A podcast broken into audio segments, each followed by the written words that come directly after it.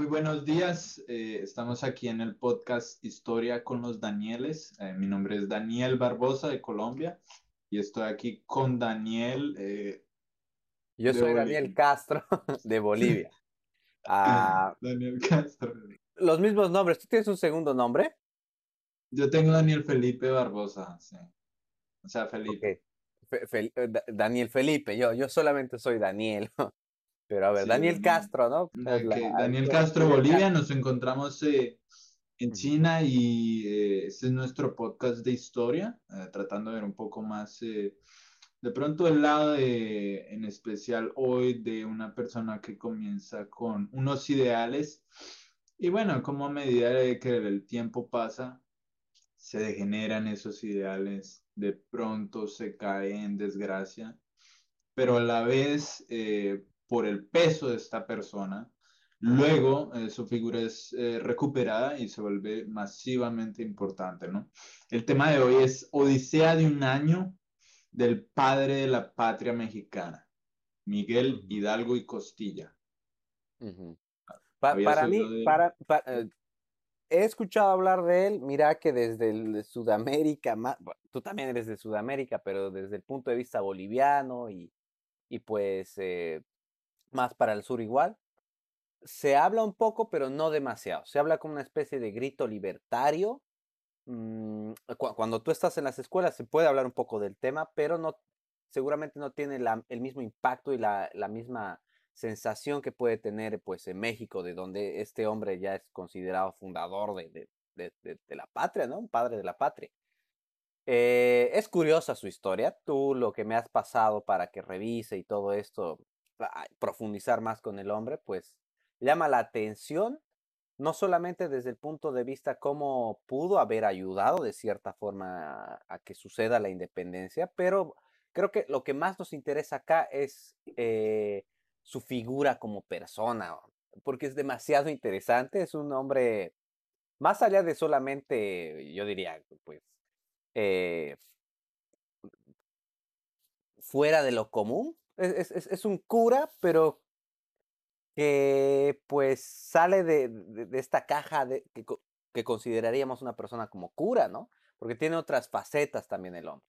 Y pues bueno, vamos a ir tocando, yo pienso, esto de no solamente su personalidad, pero creo que también tú podrías dar un contexto en la época para que un poco nos eh, sintonicemos Sí, me gustaría comenzar con una, un, pequeño, un pequeño párrafo, pero un pequeño texto que encontré sobre Miguel Hidalgo y Costilla y dice así, el grito que lanzó el anciano cura Hidalgo en el pueblecito de Dolores había tenido tal resonancia en el inmenso territorio que ocupaba entonces la Nueva España, que bien, pronto por todas partes se sintieron las maravillas que produjo. ¿Era posible que hubiese alguien tan osado que se levantara frente a frente de los reyes más poderosos de Europa?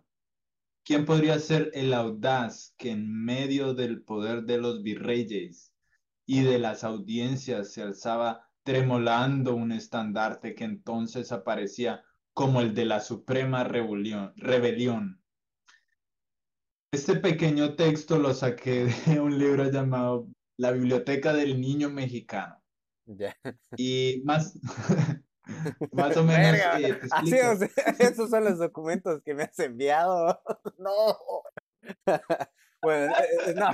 no. Está, está, todo bien, está todo bien.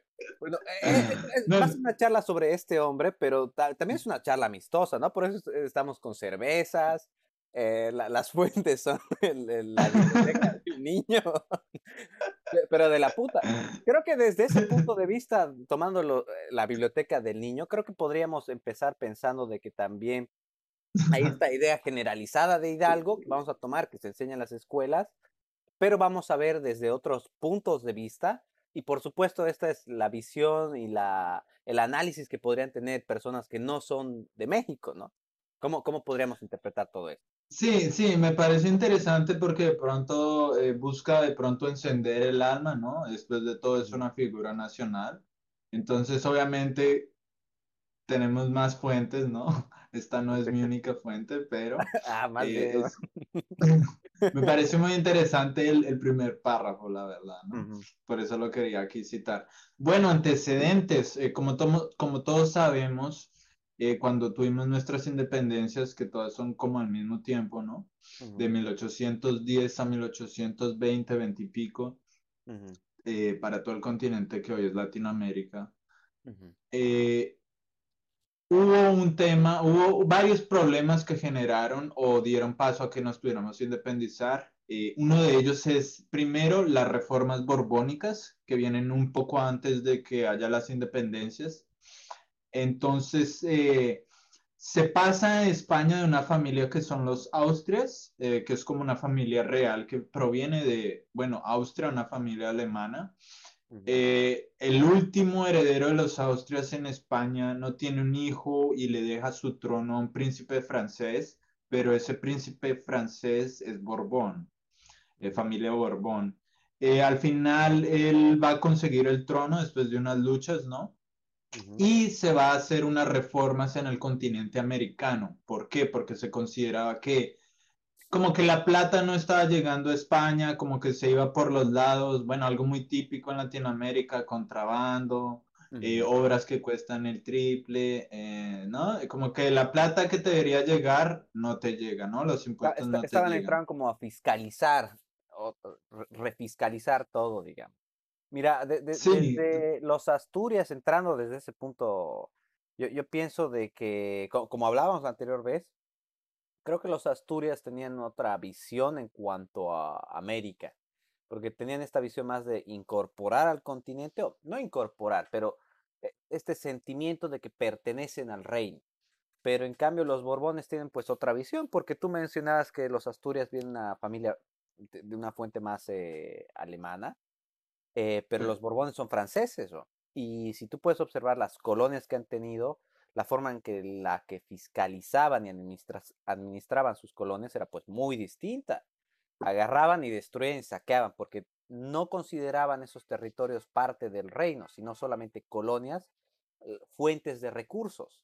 Entonces yo pienso que este cambio de, visión, después de tantos años de haber tenido los Asturias y permitiendo que, haya este contrabando del que tú hablas, pues habrá generado mucho malestar.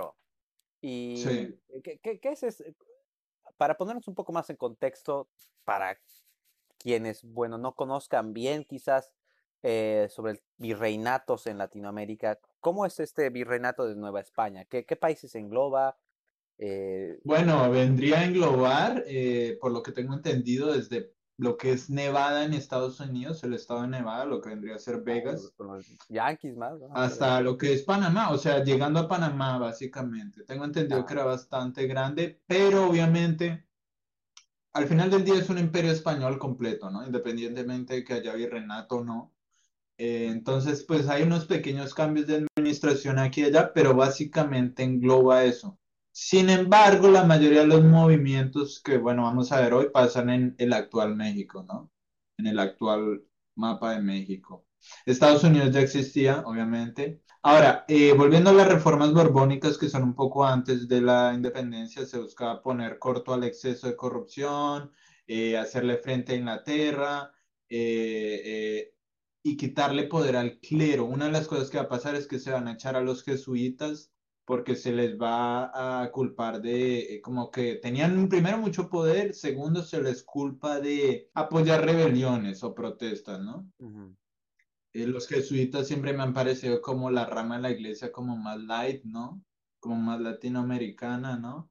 Entonces, eh, bueno, se les echó de toda Europa y España no, no sé Si más light, no soy, no, no soy experto con el tema de los jesuitas en absoluto, pero tengo entendido que pues eh, fueron los primeros, por ejemplo, cuando se descubrió América, que fueron, fueron los primeros en venir o en ir a Latinoamérica y a pues evangelizar a, los indígenas, a los locales que estaban ahí.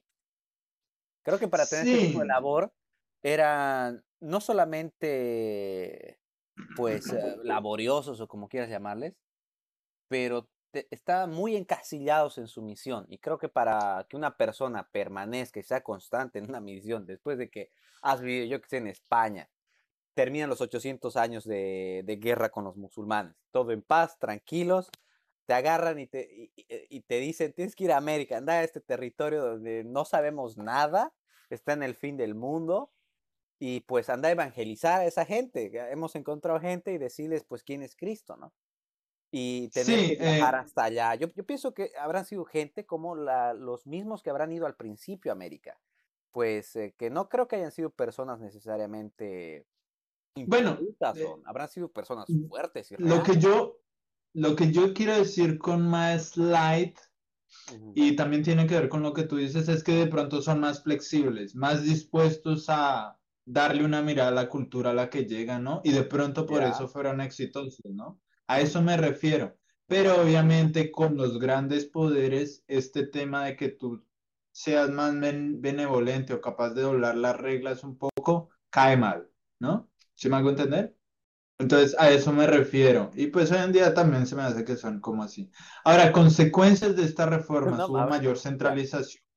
Eh, se crearon como escuelas para enseñar a los que iban a ser los burócratas o alcaldes en, en las colonias, ¿no? Eh, hubo eh, un empobrecimiento para los criollos porque se monopolizaron algunas producciones como azúcar y tabaco para la corona bueno, se aumentaron las contribuciones a España. Un caso específico en Nueva España fue que el papel de la iglesia también era como un prestamista, de cierto modo, ¿no? Y bastante buen, eh, de cierto modo, eh, bastante accesible. Pero luego los Borbones se tomaron eh, la potestad sobre estos préstamos y algo que se hacía es que debías pagar en un año ahora, ¿no? Por ejemplo, si los curas te dieron tres años, ahora debes pagar en un año. Y si no pagas, te latigaban, ¿no? O te podían hacer otro tipo de cosas, no te iban a matar. Igual, ¿A latigazo a los curas? No, no, no, a los que debían. O sea, si tú le pediste a la iglesia, ¿cierto? Ah, ya, ya, la, iglesia era. La iglesia te dice tres años, pero luego llega el gobierno, se toma esta deuda y ahora te dice un año o te latigueamos aquí, ¿no? Y bueno, mucha gente perdió propiedades, los impuestos se subieron un montón y, ¿Por, la qué gente dices light? Dices jesuitas estaban latigueando gente. ¿A qué lado light y flexible? No, no, no. los jesuitas no. Los jesuitas no. Ah, los que le latigaban, el gobierno tomó las, las, es como si yo te presto dinero, ¿no? Y mañana llega un tipo del gobierno y te dice, esta deuda que tiene Daniel de Bolivia es ahora nuestra van a tu casa y te dicen, si no nos pagas mañana, te latigamos nosotros, ¿no? No yo. ¿Sí me va a entender? O sea, los curas no latigaron, al menos por eso no. Eh, bueno, se tomaron propiedades de la iglesia, eh, gente, pero bueno, hubo procesos buenos, por ejemplo, en la minería, como que viendo lo importante que era crear escuelas de minería, se le dio como un apoyo a eso. Eh, entonces hubo buenos y malos y de pronto a largo plazo capaz que hubiera sido hasta mejor, ¿no? Pero en ese momento causó mucho malestar en los que eran poderosos en, las colonias, no solo en Nuevo, Nueva España. Eh, otro antecedente es la ilustración, ¿no? Que es clave. en todas las ideas de democracia, igualdad del hombre, ¿no? Bueno, si eras blanco y con plata, eh, el voto, eh, como que la religión y el Estado se separan. Esas ideas le llegaron a todo, a muchos, muchos de los, eh, ¿cómo decir? Los que tenían un poder económico en las colonias, ¿no? Eh, llegaron estas ideas. Recordemos que Haití en 1804 se va a independizar, ¿no? Una colonia negra en el Caribe que no está muy lejos de México, eh, bueno, de Nueva España. Esto también choca, ¿no? Porque, bueno, si ahí ya pudieron, capaz que aquí también, ¿no? Eh, y bueno, uno de los hechos más importantes para todos fue la invasión de Napoleón a, Nueva, a España. Eh, ¿Qué es lo que pasa? Como que España en un momento se alió con eh, Francia revolucionaria, pero había un problema entre el rey, Carlos IV, y el príncipe, Felipe VII. Ellos invitaron a Napoleón a resolver el problema junto con una idea de Napoleón de invadir Portugal, aliado de Inglaterra. ¿Qué va a hacer Napoleón? Va a encerrar a los dos, rey y príncipe, va a invadir España y va a poner a su hermano, ¿no? Va a pasar. Luego en 1812, si no estoy mal, se crea una junta en Cádiz contra el gobierno de Napoleón. En ese momento, cuando los reyes son encarcelados, se declara en las colonias, eh, como el gobierno francés, ilegal, ¿no? Hay una gran esperanza en Felipe VII, que luego Felipe VII va a decepcionar a todo el mundo porque fue un desastre. Eh, y en Nueva España, por ejemplo, se le da orden a los curas, a las parroquias de enfrentarse al gobierno francés, que es básicamente decirle a los feligreses que, bueno, esta gente es lo peor, es, no hay rey legítimo, ¿no? El hermano de Napoleón no es rey legítimo, y esas son las grandes antecedentes a lo que va a venir con Hidalgo y lo que va a pasar en toda Latinoamérica. Bueno, podríamos sintetizar tal vez diciendo de que, bueno, las anteriores independencias que surgieron, pues, en América fueron uno de los motivadores. El tema de Haití, creo que también deberíamos tener en cuenta el tema de la Revolución Americana, de la norteamericana. Ah, claro, eh, De los Estados Unidos, ¿no? También como promovedor de todas estas ideas, quizás. Pero muy importante lo que tú mencionas, esto de, la invasión napoleónica eh, e, en España, ¿no? Y que creo que como tú dices, dejan en, sin cabeza al gobierno, sin legitimidad, y en una América Latina, en una Nueva España, en donde tú tienes esta imagen de, bueno, otros países independizándose, luego te están aumentando los impuestos, te están aumentando más el, el sufrimiento para conseguir recursos, ¿no? Porque tú tienes que enviarle, porque seguramente para que Napoleón entre a España, pues bueno, no, no ha sido felices ahí entraremos y bienvenidos y con la mano, ¿no? Tenido que haber una batalla, han tenido que haber guerras, de hecho han habido, ha sido una invasión. Y creo que para esto necesitas recursos. Y se ha ido exprimiendo a través del tiempo al pueblo de Nueva España. Y pues esto habrá sido un estallido en el sentimiento común de las personas, ¿no? habrá dejado cierto sentimiento en contra de, España quizás por un lado y por otro los administradores, porque los que quedan son españoles y ahora te están diciendo, enfrentarte a estos administradores franceses que hay en España, pero tú como persona ahí, pues, no te sientes contenta ni con uno, ni con el anterior, ni con el nuevo, pues. Entonces, creo que e, esto nos da una perspectiva de más o menos cómo estaban las cosas ahí. Sí, hay, hay un hecho que de hecho olvidé mencionar que también es clave, que cuando Napoleón invade España, el virrey de Nueva España, José de Iturragay, Iturragay, eh, él va a tratar de, ¿Qué pasa? No sé, la verdad. Él va a tratar de, eh, junto con los criollos, como independizarse de plano, ¿no? Y, ser independiente de la Junta de Cádiz, ¿no? La Junta en España que, que está contra Napoleón. Eh, a él lo van a matar, tropas realistas del virrey lo van a matar en 1800. ah, no, lo apresaron en 1815. Em, bueno, a él lo van a matar, básicamente, eh, pero a él lo van a... Pero sus movimientos de, de pronto tratar de independizarse o de pronto sí, de contentar a los criollos que se habían visto afectados por las reformas, también eh, es como un eco, ¿no? O sea, estas reformas entonces también afectaron a los criollos. Pues sí, fueron los más afectados porque, bueno, sus impuestos, ¿no? O sea, el, indígena ya estaba acostumbrado a que todo estuviera una mierda. Bueno, que todo estuviera mal, ¿no? Eh, pero bueno, los criollos ahí tenían sus movimientos, ¿no? Eh, económicos que se vieron turbados por las reformas. ¿Sí me hago entender? Pues sí.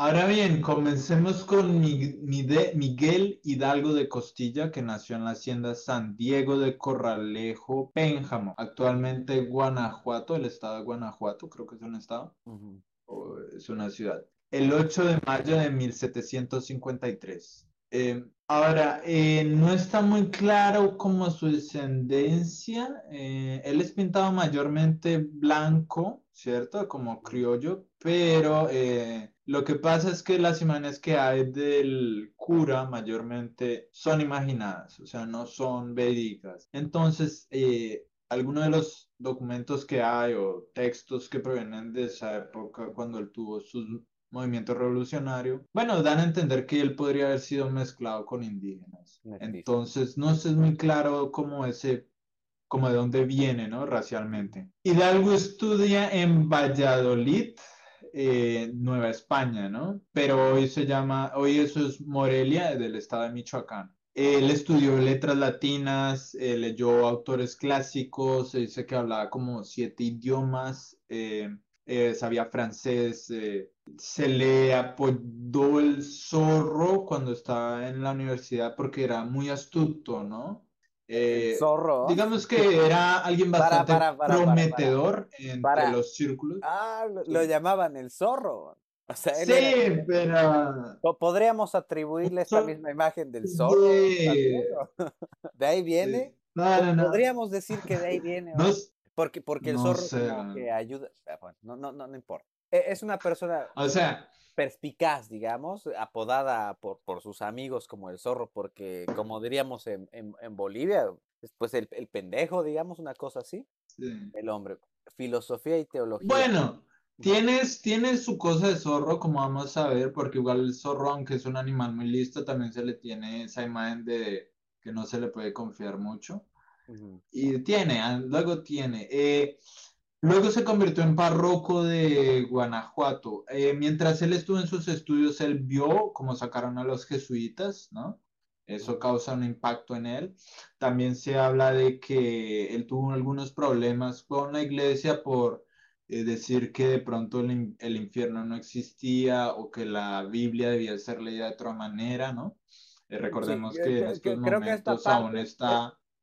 Perdón que te interrumpa. Creo que esta parte que tú dices de, de la opinión del hombre en cuanto a la, al infierno y todo eso, deberíamos recordarla, deberíamos marcarlo en un paréntesis y guardarlo en, nuestro, eh, en, un lugar como para recordar después, para tener un poco en cuenta, digamos, su actitud. Debe tener problemas con la iglesia. Ajá. Eh, lo van a excomulgar, creo, creo que dos veces. Eh, no sé realmente cómo eso fue posible, pero tuvo sus problemas. Él tuvo cinco hijos, ¿no? entonces, bueno, digamos que por ese lado de cura. Es que ya empezamos, ya empezamos. Por un lado, bueno, también se va a tener en cuenta después, yo pienso, el impacto y la importancia que ha tenido en la vida de los mexicanos y más allá aún, también, incluso para América eh, en general. Pero por otro lado, estas, no hay que olvidar, creo, y hay que recordar esto desde el principio, hay que decirlo desde, desde un principio, que estos personajes históricos son personas. Y como son personas, nadie, como ninguna otra persona, o como ninguna persona, mejor dicho, nadie es perfecto. Siempre tienes a yo, cualquiera en la Tierra, más que todos estas, eh, eh, eh, estos personajes históricos, ¿no? Que marcan tanto en la historia, que marcan tanto en la vida de las personas y en los territorios de, en, los que crecieron o de los que fueron parte. Y yo creo que para llegar a ser recordado de esta forma, tener este tipo de impulsos, tiene que pues, ser una persona fuera de lo común. Mm, poco, pocos hidalgos habrán habido en, esa, en, la Nueva España, ¿no? Estamos hablando de un cura del que tú me dices que ha tenido cinco hijos y que profesa, o bueno, discute la existencia del infierno. Entonces, podríamos imaginar que, que, era un cura un poco más abierto, un poco más liberal, por un lado, y que tal vez eh, fue mal entendido en su época y tal vez podría ser mal, mal entendido ahora, por este aspecto nada más, porque ya veremos otros también después. Pero podríamos decir que era un hombre que por ahí un poco más eh, tenía otra visión sobre sus creencias y era una persona que empieza primero con sus creencias y las, de, las rebate y creo que luego va más allá, no solamente con sus creencias, sino también con lo que está pasando afuera, con lo que ve afuera. Eh, pues bueno, continuamos. Esa es mi opinión del hombre. Sí, yo creo que es eh, definitivamente. y, ya fue, ¿no? Ya fue, cinco hijos con el cura. Eh, al parecer él también dijo que la fornicación no era un pecado, ¿no? Ah, ahí está. creo que él tuvo un juicio en el que logró defenderse muy bien. Y creo que eh, venció a, la Inquisición de ese momento en ese juicio. Esto es pre eh, su alzamiento. Luego va a ser cura de la parroquia de la parroquia de Dolores, Guanajuato, ¿ok? Él ver afectado por los impuestos y su familia también, porque tenían fincas, cultivos y bueno, harían sus negocios, ¿no? Entonces se han visto afectados. Creo que su hermano se vio tan afectado que o se suicidó o murió por este, esta situación. ¿Ok? Ya. O sea, ¿sí se ir? Sí, se, se, oyó. Viene de una familia acomodada, podremos decir. No tenemos muy en claro el tema étnico o racial. No, no porque sea lo más puntual, lo más importante, pero creo que es un poco eh, nos puede dar una idea de las intenciones del hombre, ¿no? De, las intenciones, del origen familiar. Y creo que teniendo en cuenta este, este, origen financiero de clase social que tú haces referencia, eh, creo que podemos decir que era una persona acomodada, eh, creo yo. Sí, sí, ciertamente para ir a las instituciones que él fue, sí. Ahora, el tema racial va a jugar luego por las acciones que va a tomar. Pero bueno, ya queda claro que él tenía razones para oponerse al gobierno de, eh, de España. Ahora viene, eh, en 1810 eh, empezó una conspiración en Querétaro, un lugar, otra ciudad de Nueva España, de México, porque sigue existiendo como Querétaro. Y bueno, entre ellos habían varias personas, una de ellas era Hidalgo. Hay otro personaje que entra en nuestra historia que se llama Ignacio Allende, que era un capitán del ejército español, que ya había participado en una conspiración en Valladolid, eh, la ciudad donde Hidalgo estudió, que tenía ideas más, más ideológico, ¿no? Hidalgo es una persona más de la calle, más... Eh, no, no, está tan atada a la ilustración, no es que no la conozca, pero no sé eh, lo que impulsa, ¿no? Para Allende, este capitán invadió prisión, eh, siguió buscando como esas conspiraciones para derrocar al virrey, ¿no? Deshacerse de España de pronto. La conspiración de Querétaro, que está involucrado Hidalgo, Ignacio Allende, otro personaje clave es Juan Aldama, que también era un capitán español. Eh, muy importante porque luego se van a unir y le van a dar apoyo a Hidalgo militarmente, van a prestar su conocimiento, su conocimiento militar. Y ellos se reunieron en Querétaro en la casa del corregidor de Querétaro. ¿Quién auspició esta reunión para conspirar contra el gobierno? Fue la esposa del corregidor, José Joaquín Domínguez. Ahora, se planteó que podían destituir a los españoles del puesto de gobierno, reunieron armas, eh, se planeaba que el primero de octubre eh, podrían, podrían hacer eh, un movimiento para lograr este cometido, ¿ok? Estos ya han habido movimientos en otros virreinatos, ¿no? De este estilo, independentista.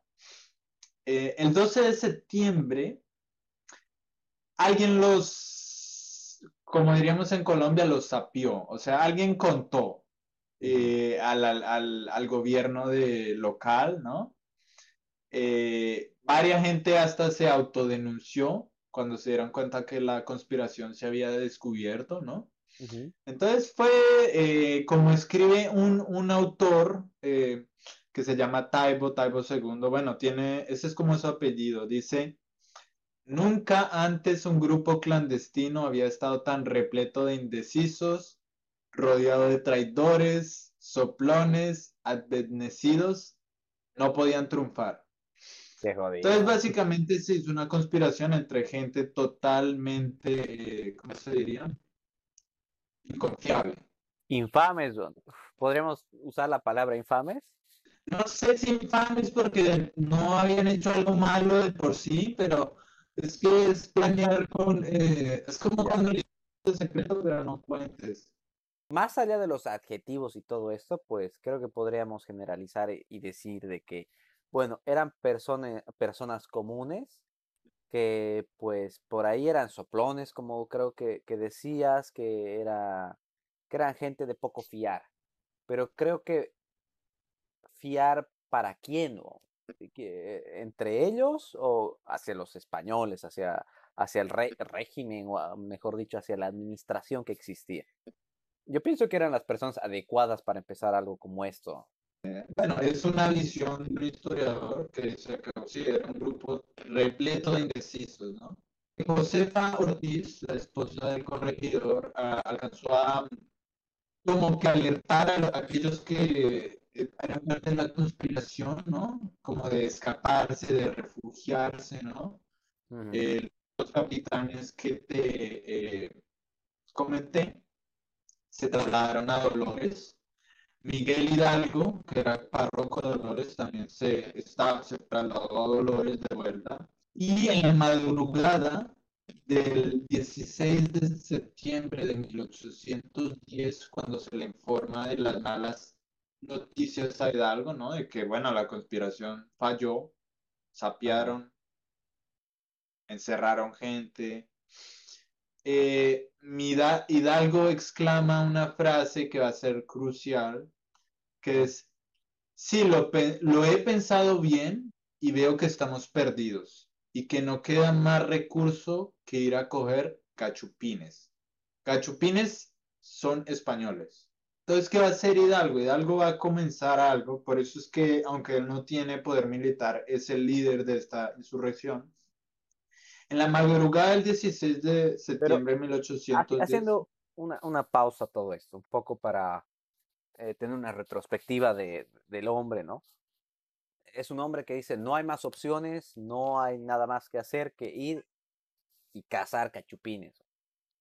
¿Cómo llega a esta conclusión? No? Eh, tenemos en cuenta, por un lado, eh, la historia personal que tiene su familia, la muerte de su hermano, el suicidio de su hermano, pero por otro lado, como persona hasta ese entonces, ¿cómo podrías definirla tú? ¿Cómo podrías definirlo mejor? Bueno, hay, que tener en cuenta que si tú estás metido en una conspiración y te descubrieran, probablemente pues, te van a matar, ¿no?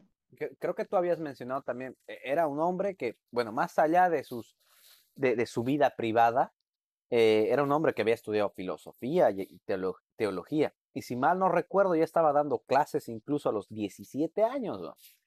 supongo yo que tal vez para la época ya era una persona adulta, eh, que ya podía dar clases y todo. Pero era también, por otro lado, un intelectual, tal vez. Podremos no sé si podríamos ponerlo así, pero supongo yo, una persona que estudia filosofía y, y teología al mismo tiempo, pues es una persona crítica. Más allá de su vida privada, yo pienso de que era una persona dotada tal vez de, los recursos intelectuales para entender qué es lo que estaba pasando y hacia, dónde se tenían que dirigir las cosas. Creo yo. Pero en este momento el, gatillo, el, gatillo para saber quizás este, qué provoca que el hombre agarre en dolores y diga, bueno, ahora casemos a esta gente, eh, yo pienso que habrá sido una persona también un poco más atenta a lo que pasaba afuera, ¿no? De, sí mismo. Claro, claro. Ajá. Y, bueno. Era un párroco de la Habría que ver eso. Por lo que tengo entendido. Más actual con la gente, con los indígenas. Mucha gente que se familia es indígena. ¿Qué lugar estás? Por más que tú estés este, este tipo de filosofía, ideas, bueno, estás en, lo que hoy es México, el sur de México, que debe ser caliente, pero caliente. Más vestido de negro porque es un cura, ¿no? es decir, hay, sequías, hay la comida de pronto, eh, el, el, suministro de comida no se mejora, la pobreza, ¿no? No sabemos la seguridad que era. Eso, tengo entendido que está, hay partes de estos lugares por donde Hidalgo pasa y vive que son bastante áridos entonces, eh, eh, en esas condiciones yo creo que es hasta difícil ser idealista, ¿no? Pensar idealmente.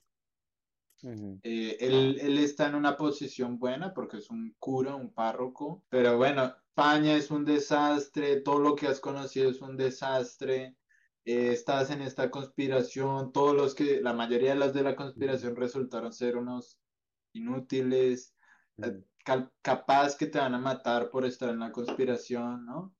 Eh, si él en verdad era mestizo, pues hay una razón por la cual él podría odiar a los gachupines, ¿no? También. Estás mamado de los impuestos y un día te dices, bueno, la, la tratamos y básicamente es, nos van a matar, vayámonos con un boom, ¿no? A, a cazar gachupines, pues. Mm. Entonces, eh, yo también lo puedo ver algo así, ¿no? ¿Sí me hago entender? Pues sí, pues sí. Eh, eh, bueno, no, es un lugar, no es un, no es el momento como para seguir ideales, a lo que te entiendo. Y creo que podría agregar también que, bueno, está- estaba en la posición como para romper esquemas. Es parte de la, de la iglesia, por un lado, pero no solamente discuten temas ahí, pues, solamente teológicos o de fe.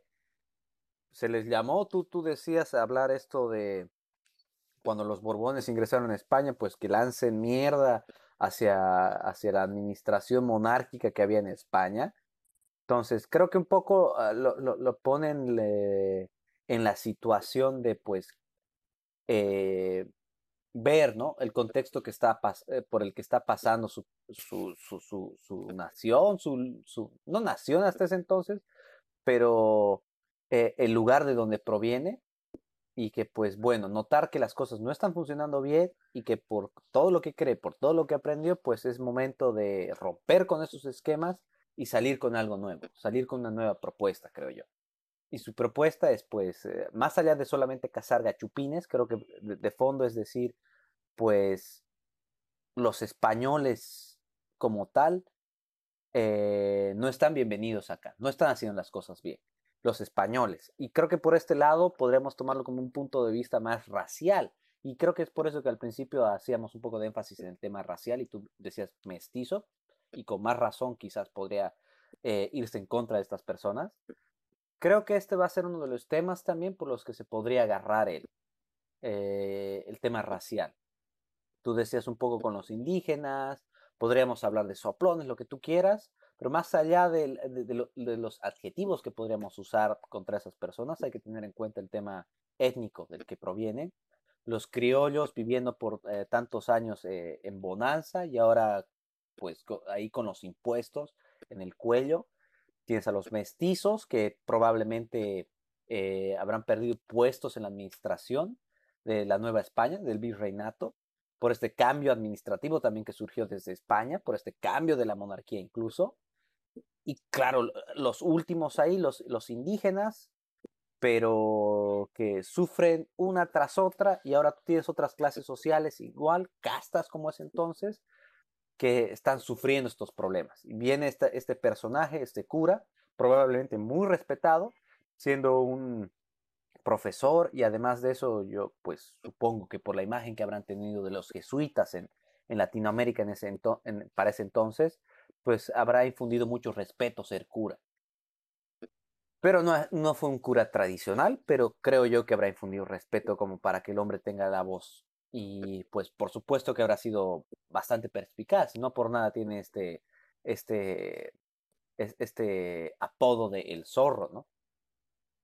Y ahora, ¿co- ¿cómo empieza todo este grito de Dolores, de donde él proviene? Y aquí es cuando comienza el grito. Básicamente lo que pasó, dicen que pasó es que el cura salió con compañía, tocó la campana de la parroquia, que probablemente no fue alguien más, como que le dijo un muchacho, eh, muchacho, toca la campana.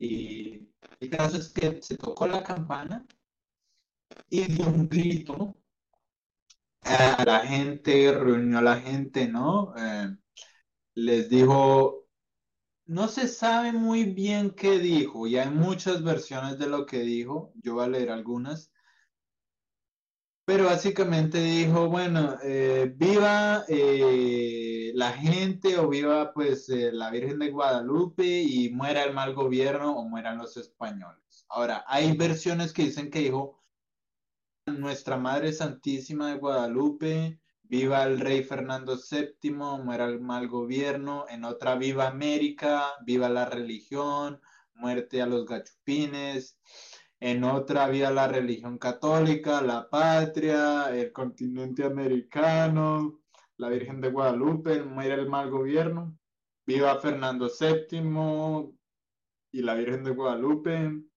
Eh, hay, hay, hay gente de España que de pronto dice que él mencionó Viva Fernando VII, pero la verdad no hay prueba de eso. Yo las que acabo de mencionar, de 1810 a 1840, hay versiones que dicen, ay, dijo tal, yo estaba ahí, dijo esto. Si me hago entender, entonces nadie sabe realmente qué dijo. Pero ¿Contra qué lucha él exactamente? ¿Contra los españoles? ¿Contra la monarquía española? Porque sé esta versión española que dice Viva Felipe, pues bueno, no es en contra de la monarquía, no es contra España.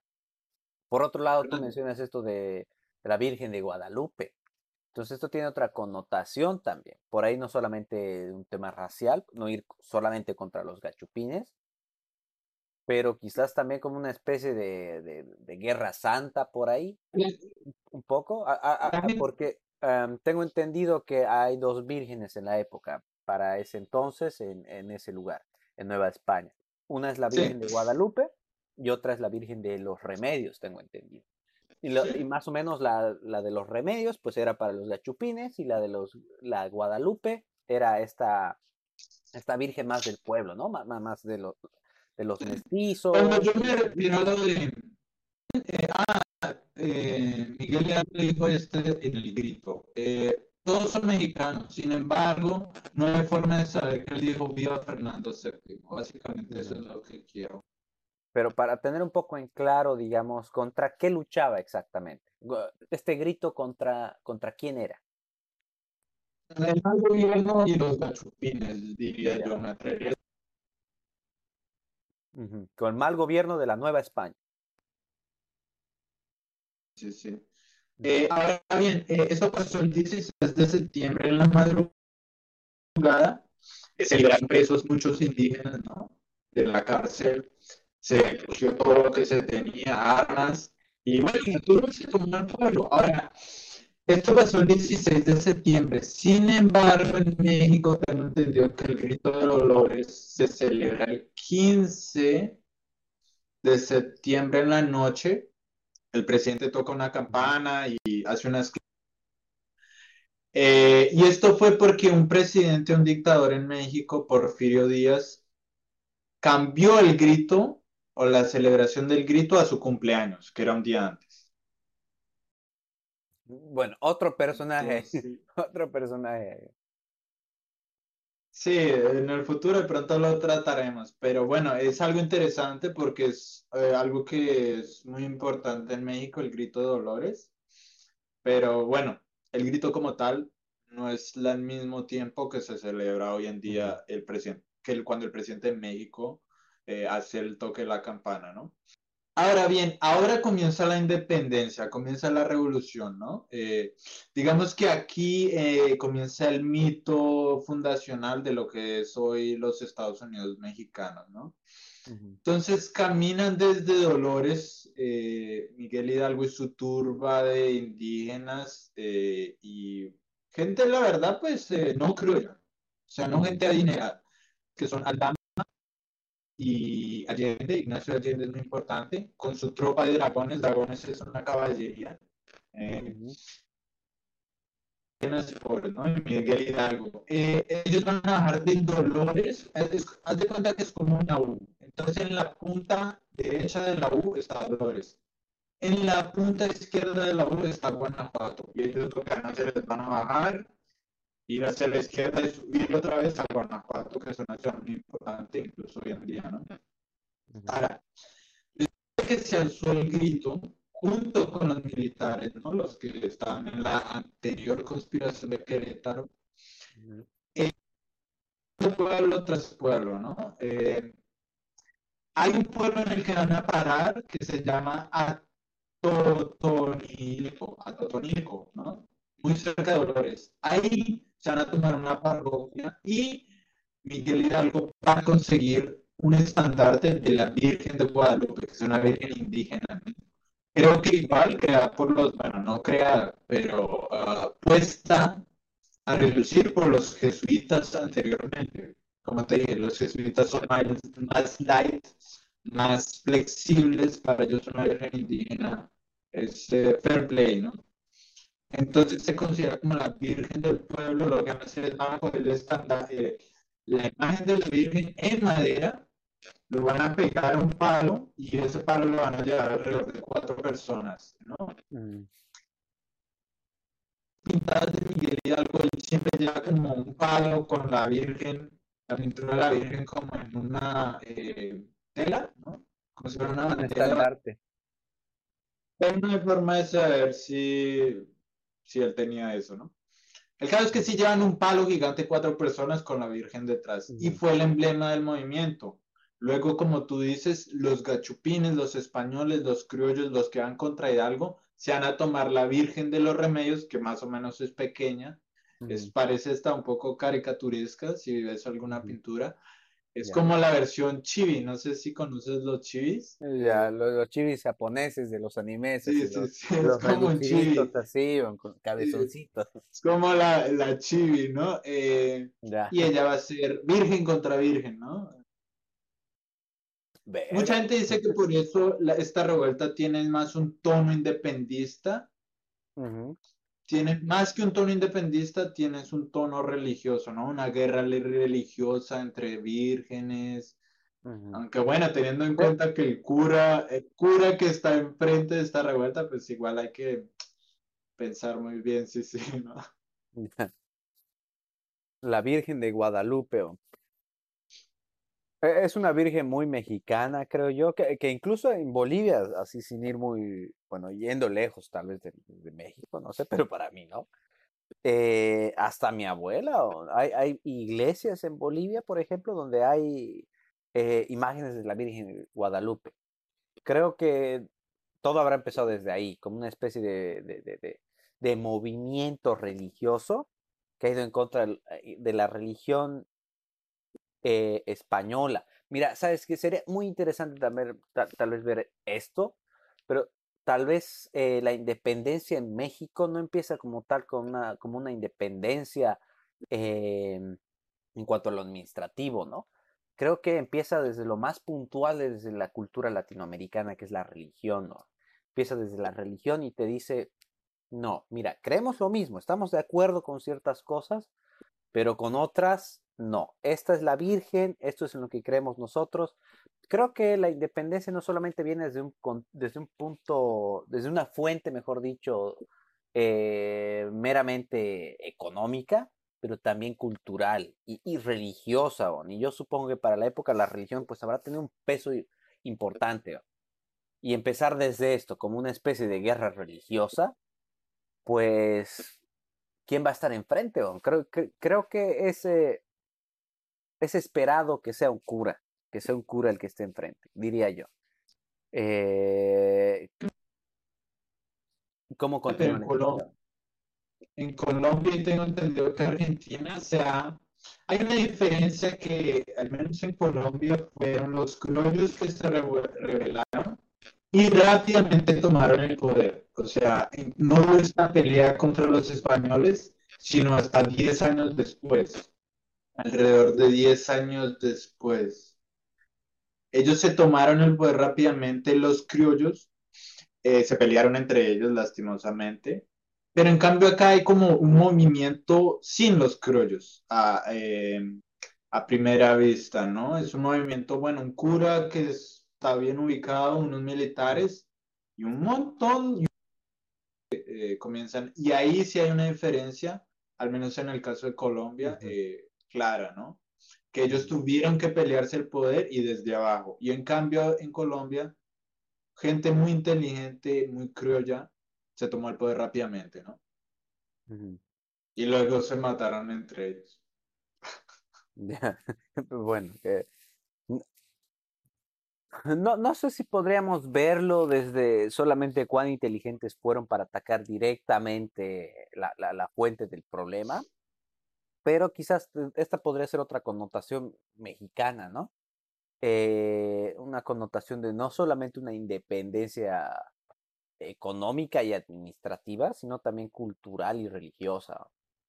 Y creo que esta podría ser la particularidad de, todo este movimiento, de todo este grito, de, de este grito de Dolores. Y bueno, viene de un hombre especial, pero no solamente hay que contar con él, creo que hay que contar con la gente que estaba en ese entonces gente descontenta, pero creyente y con fe, que pues, eh, bueno, agarró y dijo, no más la Virgen de los Remedios, no más gachupines, no más esta gente, las cosas no están bien y ni siquiera pues creemos en lo mismo, ¿no? No, no hay, no se cree ni en la administración, ni siquiera, ni siquiera podremos decir que hay como que la misma creencia en la fe o que las vírgenes son distintas.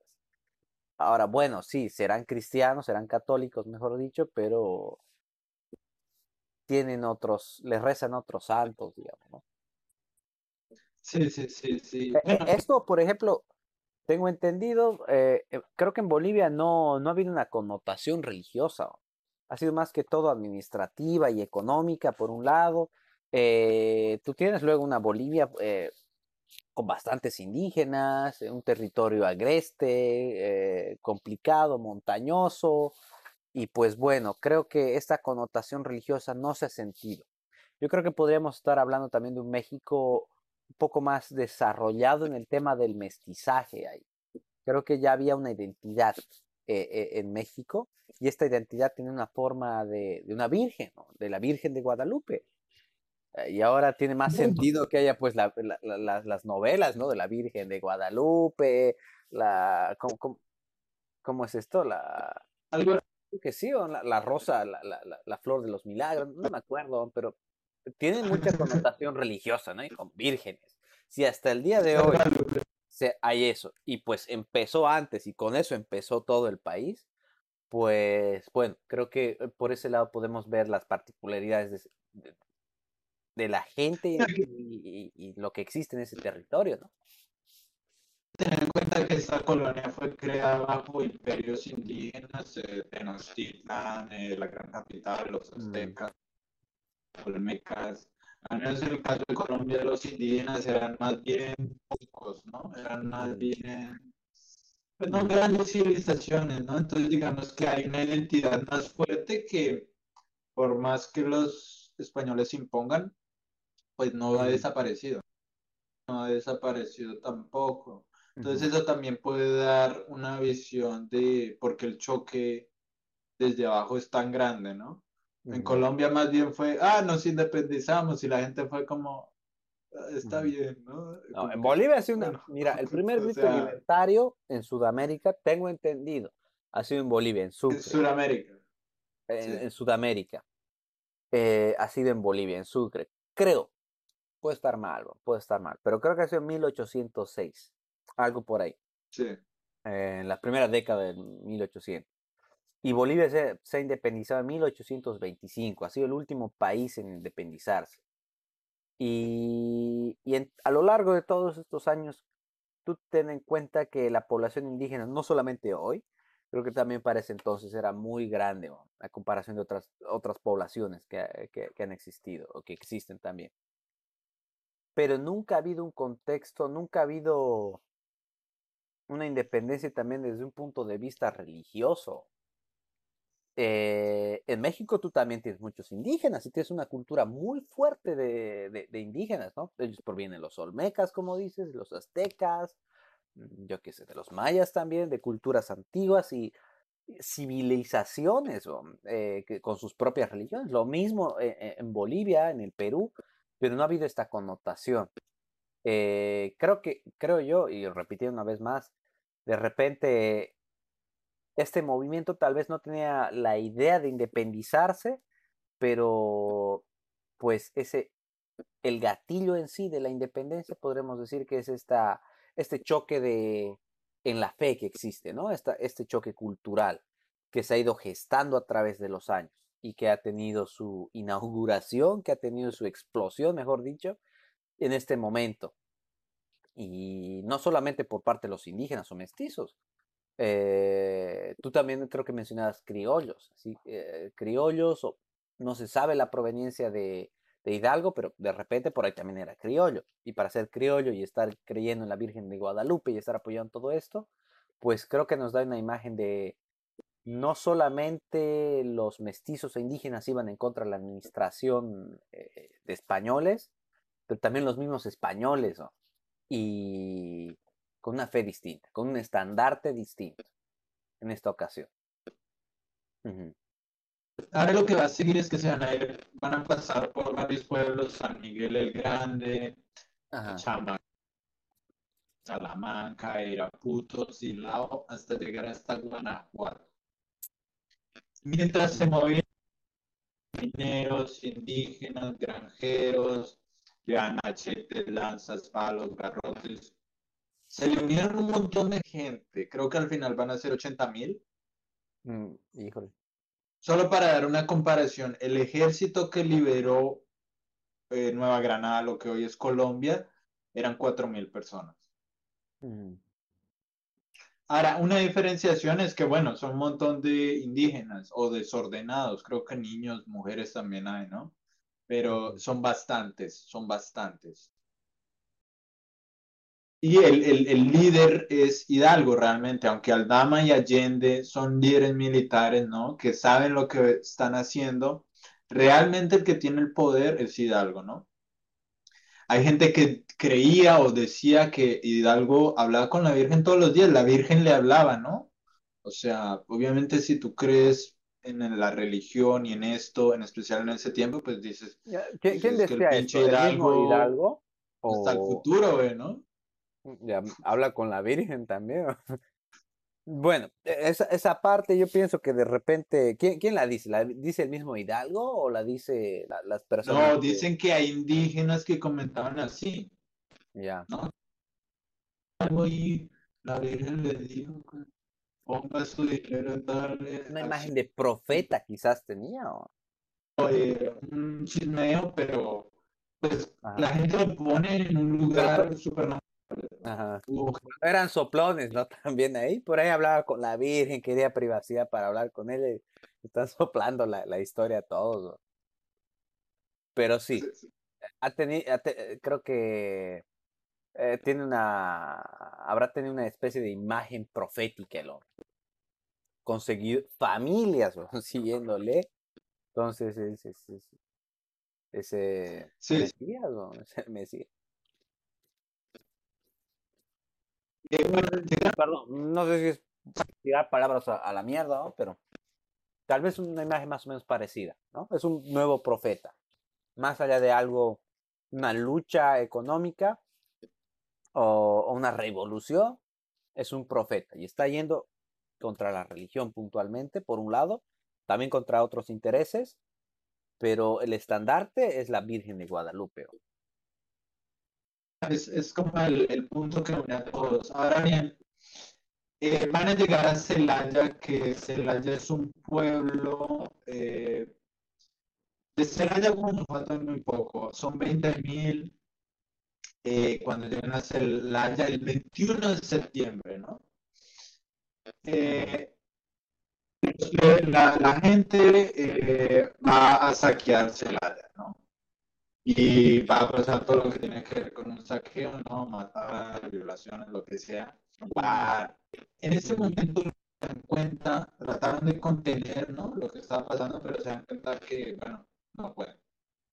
Porque se, esta turba está aquí, sigue, pero tampoco es como que tengamos el control como un ejército, ¿ok? Miguel Hidalgo es nombrado capitán general y Allende queda como el teniente general, ¿no? Obviamente Miguel Hidalgo no sabe nada de mm. Ahora, de Celaya salieron rumbo el norte hacia el norte en su camino a, a Guanajuato. En eso se van a tomar, se van a tomar tres pueblos y van a llegar a Guanajuato el 28 de septiembre con un número mucho mayor al que tenían. Recordemos, 20 Eh, mucha gente al comienzo vio como este movimiento con buenos ojos, pero a medida que pasaron los saqueos y las matanzas y los gachupines, pues mejor dicho, eh, con su sangre en los ríos y la cosa esta, ¿no? Obviamente yo tampoco puedo asegurar que eso pasó así, pero evidentemente eh, lo que van a hacer los criollos nunca se van a unir y probablemente es por esto, como que hay una guerra de clases, eso es lo que se dice mucho, como que, ay, nosotros los pobres contra la casta, ¿no? Pinches ricos, con sus casas y su dinero, ¿no? Al parecer algo, algo, así se volvió, o sea, ya hay el tema de la religión, pero también hay un tema de como que el proletariado ha sido explotado, maten a los ricos, y eso evitó que los criollos, eh, que tienen un conocimiento político, un poder económico, realmente se reunieran a Hidalgo, a contrapuesto a lo que pasó en otros países de Latinoamérica, en que los criollos eh, lideraron todo, ¿no? Y de pronto por eso se pudo tomar el poder tan rápido. Eh, pero esta turba, la verdad, pues más bien va como a destruir las cosas. E, este saqueo tal vez era. No lo sé, vos. Estás dirigiendo un ejército de. Es un ejército de 20 mil personas. Necesitas los recursos y todo. De repente, pues hacía falta mantener a tanta gente, ¿no? Y. No sé, complicado juzgar las acciones eh, de pronto, tal vez en principio se vea como estás viniendo a luchar por la Virgen y bueno, vas y saqueas. Eh, pero hay decisiones, creo, políticas o más o militares en este caso, que tal vez podremos ver desde ese punto de vista que te debía tomar, ¿no? Y la, y la gente pues se descontroló, no estaba organizada, eh, bajo creo que este contexto eh, no sé si podríamos estar hablando de una que lo están siguiendo de verdad a él o es una turba eh, enojada. Pero bueno. Sí. ¿Continúan por Celaya? ¿Hacia dónde decías? Eh, hacia Guanajuato, Guanajuato. O sea, se van a tomar tres pueblos más hacia Guanajuato y no va a ser el mismo resultado. Si me entender lo que. O sea, el, la, la, Celaya es como el ejemplo, pero van a ser las matanzas. Ahora bien, ¿qué va a pasar cuando lleguen a Guanajuato? El intendente de Guanajuato, que se llama, espera, te digo, es de apellido Riaño. Eh, viendo como que el pueblo de Guanajuato era más bien indígenas y mineros, ¿no? Como que se dio cuenta de que capaz que la gente del pueblo se le iba a unir a Hidalgo, ¿no? Como que ya le llegaran las noticias de, hey, aquí están matando pues gachupines o españoles, y como que él vio a su alrededor y empezó a ver que solo hay como indígenas, ¿no? Un montón de morenos y se dijo a mí mismo, bueno, capaz que no puedo confiar en nadie, ¿no?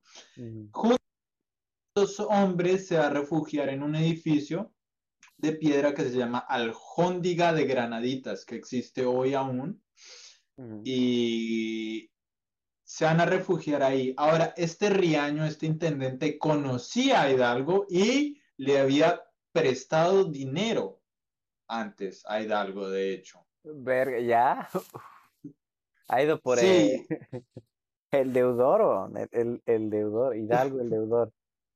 Al parecer le había prestado dinero. Le prestó, pero no le pagó o le pagó. No sé si esta parte conoce. De otra forma, pongámoslo así. Eh... Sería curioso que no le haya pagado, ¿no? Y, y, sería chistoso incluso si le hubiese pagado y luego va. Pero bueno, si no le pagó, pues. Okay. El caso es que Hidalgo llegó al pueblo, llegaron todos. Eh, entre los chupines, al parecer, Hidalgo conocía a alguien, ¿no? Y eh, digamos que perdonó a una chica y a su hijo, entre los cachupines. Ahorita me voy a eso más. Bueno, Hidalgo le dijo a Riaño en las negociaciones, ¿no? Para hacer el pueblo, como que, bueno, somos más, eh, ríndete, ¿no? Como que sale ahí, eh, pasarnos aquí las claves de cómo se maneja esto.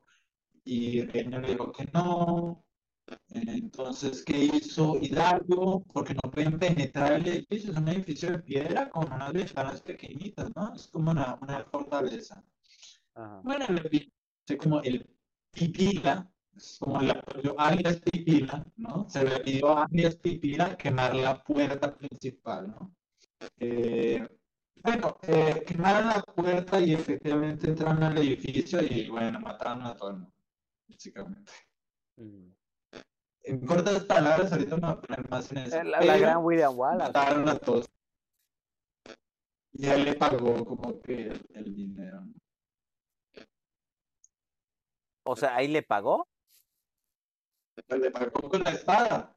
Ah, le pagó con la espada. el acreedor a la verga. Pero bueno, era un ah. gachupín, era un gachupín.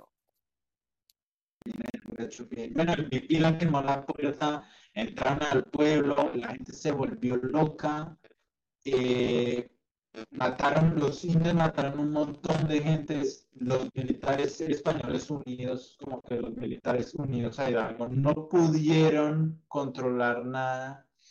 Te dije que eh, Hidalgo perdonó a una mujer y a un niño. Ese niño va a crecer y luego va a escribir lo que vio, ¿no? Eh, de él nos viene como que, que fue una matazón así brutal. Ahora, hay algunas personas que dicen que escondió debajo de la cama y que por lo tanto no pudo haber visto nada y que se inventa una buena parte, ¿no? Pero sí llegaron noticias de la matanza, ¿no? Hombres, eh, mujeres, niños, ancianos. Esta matanza, ¿cuántas personas mataron? mínimo 600, mínimo. ¿Mínimo? Bueno. Incluyendo al intendente Riaño y el hijo de Riaño. No es esta matanza en la que él agarra a la gente de la ciudad, a los criollos y les dice, bueno, vayan a cierto lugar, nos reuniremos en cierto lugar y los empiezan a matar, creo. Y Eso es más adelante. Bueno, no es la única matanza entonces. ha habido Aquí. Entonces también una proyección racial esto también. ¿no? Es difícil saber si él no quería o que no quería, pero sí quería. Si me van a entender, como que se le da una beta de que bueno. Bueno, eh, eh, eh, en la ley, bueno, se suele decir, bueno, en derecho se suele decir, si no está, si no es permitido, eh, ¿cómo mierda es esto? si no es ilegal, está permitido, ¿no? Si, si, no, si, no, si no está restringido, si no está prohibido, de cierta forma se está permitiendo. Y creo que de alguna forma si Hidalgo no dijo nada en contra de eso y no hay ninguna ningún cronista de la época que te diga se opuso ante estas matanzas, pues bueno, de cierta forma las permitió. Pero creo que también un poco es parte del discurso que él tenía, ¿no? Que, que es ir a cazar gachupines. Entonces, eh, pues bueno, jodido lo que cuentas, así agarrar y tener que matar personas, pero por otro lado muestra también el descontento de la gente en general. Y tal vez en Guanajuato, en este caso, pues no hayan sido solamente la gente que estaba unida a, a Hidalgo, sino también pobladores que estaban descontentos con, con, con, las élites españolas que ahí estaban pues gobernando y tal vez estrangulando a las personas eh, y no dejándolas vivir en paz, tal vez con impuestos altos, tal vez con leyes muy estrictas. Pues bueno, tienes luego una matanza como esta, ¿no? De un, contada por un cronista además, bajo la cama. La clave es que al parecer, eh, hay dos versiones, al parecer los indígenas a los muertos españoles a los, bajaron los pantalones para ver si, porque se decía que tenían rabo, como rabo de demonio, una cola, decían que no, ¿no? Entonces, la, anécdota que dice que tenían rabo es que decían que el, rabo, esa cola como demonio, es como del judío, ¿no? Como que aquí nos metemos en un tono religioso, ¿no? Y o decían que como no eran humanos reales, no tenían rabo. Entonces como que el indígena tenía una visión de los españoles como de demonios, ¿no? Bueno, de una historia de la conquista, ¿no? Entonces, esta es una anécdota. Eh, lo que te digo, dicen, bueno, que con los judíos, que eran mm. judíos o que eran demonios. Entonces, aquí hay también como ese tono local, pero a la vez religioso, ¿no? De lo, cómo se sentían la gente que, bueno, no tenía estudio ni recursos, ¿no? Frente a estos gachupines, estos españoles. Bueno, después de la toma de Guanajuato vienen las reacciones, ¿no? Porque están cerca de Ciudad de México.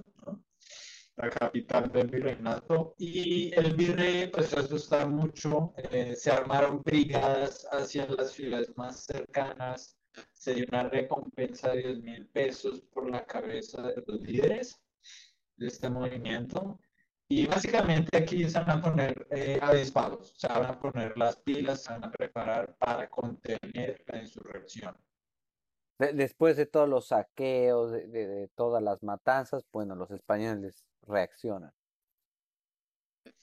Sí, en especial toma de Guanajuato.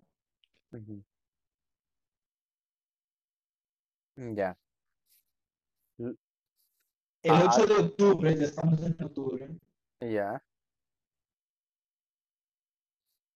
Eh, inician un avance hacia Morelia o Valladolid, que es donde Hidalgo estudió. Eh, un coronel es llevado desde Ciudad de México a Valladolid para proteger la ciudad.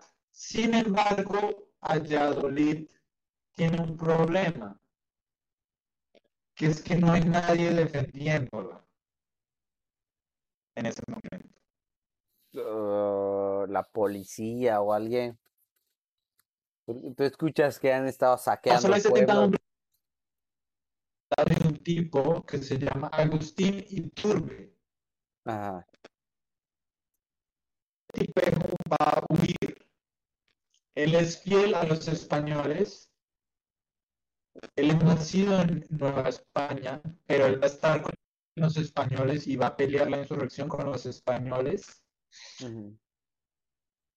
como una nota, como una anotación por un juego de cartas de la vida y decisiones. En, 1900, en 1821, él va a ser emperador de México. Ya. Hoy huye, pero en el futuro también tiene una historia bastante interesante y va a terminar en un lugar totalmente opuesto.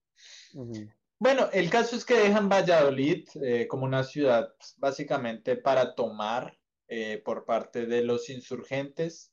El coronel que habían enviado de Ciudad de México a Valladolid lo atrapan en un pueblo llamado Acambaro. Entonces digamos que eso no sirvió. Y se toman la ciudad, se toman la ciudad. Eh, y toda la gente importante española pues se largó. Entonces todo esto pasa el 17 de octubre. ¿No? Van a seguir avanzando. Eh, se excomunica Hidalgo, ¿no? Desde lejos, ¿no? Como que en, otro, en otro pueblo, en otra parte, bueno, básicamente viendo lo que hace Hidalgo es comunicado, pero es absentis. Se van a tomar otro pueblo que se llama Toluca, que cae el 25 de octubre eh, esto empezó a crear bastante, bastante miedo. Se dice que eh, Hidalgo pasó por cuchillo 50 eh, gachupines. Esto es lo que tú mencionabas, que le dijo a los gachupines, bueno, vengan muchachos, no somos tan... Pues, no les va a pasar nada. Vengan nomás. Acá hay mujeres, acá hay todo. Pues no sé cómo los habrá convencido, ¿no? Pero los llamó así. Vinieron y qué pasó. Les gustan los emprendimientos, nomás es contra el gobierno, venga muchachos. Eh, se les dio a entender en un momento como que venimos en paz y luego se les mató, ¿no? Sí, entre esto, mientras se van moviendo, se van a morir. El 24 de octubre, Hidalgo se convierte en el general del ejército insurgente libertador. Aunque tiene problemas con Hidalgo, como que se han peleado, no pueden controlar a los indígenas, eh, matan gachupines por aquí, por allá. Eh. Bueno, la siguiente cosa es que marchan hacia Ciudad de México, ¿no? O sea, van hacia el sur, donde queda Ciudad de México, donde está el virrey. Eh, ahora bien, eh, hay un texto que me gustaría leer del historiador Taibo el segundo, eh, que no necesariamente estoy de acuerdo con todo lo que él dice, porque es como un historiador de izquierdas, como que habla de los conservadores, habla de que se necesita como una nueva revolución, recupera más el tema popular, ¿no? Sin embargo, tiene una forma, yo diría, ortodoxa de expresar este tipo de historia de México. Bueno, dice, por la mañana llegó un inglés que dijo que sabía mucho de cañones y el cura le dijo que se hiciera cargo de la artillería, que al fin y al cabo no era gran cosa. Luego mandó incautar un centenar de chivos, borregos y unas vacas y nueve mulas y le dio recibo al hacendado por ellos. O sea, le robaron al hacendado y le dio como, ay, un pagaré. ¿no? Era todo lo que el ejército tenía para comer. Cuando gane lo pagaré. ¿eh? Eh, era todo lo que el ejército tenía para comer. Eso lo que cada cual llevaba y cuatro cargas de manzanas, ¿no? La plebe cantaba, ¿quién a Gachupín humilla costilla? O sea, Hidalgo. ¿Quién al pobrísimo defiende Allende? O sea, al militar quien su libertad aclama al Dama, el otro militar, ¿no? Que están en Querétaro. Era, era un 30 de octubre y estaba en Tianguistenco, frente al ejército del cura, que se abría el camino a la Ciudad de México, que descendía del valle de Toluca, la ciudad que acaban de tomar, por el camino de Coajimalpa. Entonces, bueno, básicamente es como un recuento de un encuentro que tuvieron con un inglés frente a lo que va a ser una batalla que se le llama Batalla del Monte de las Cruces. Mm.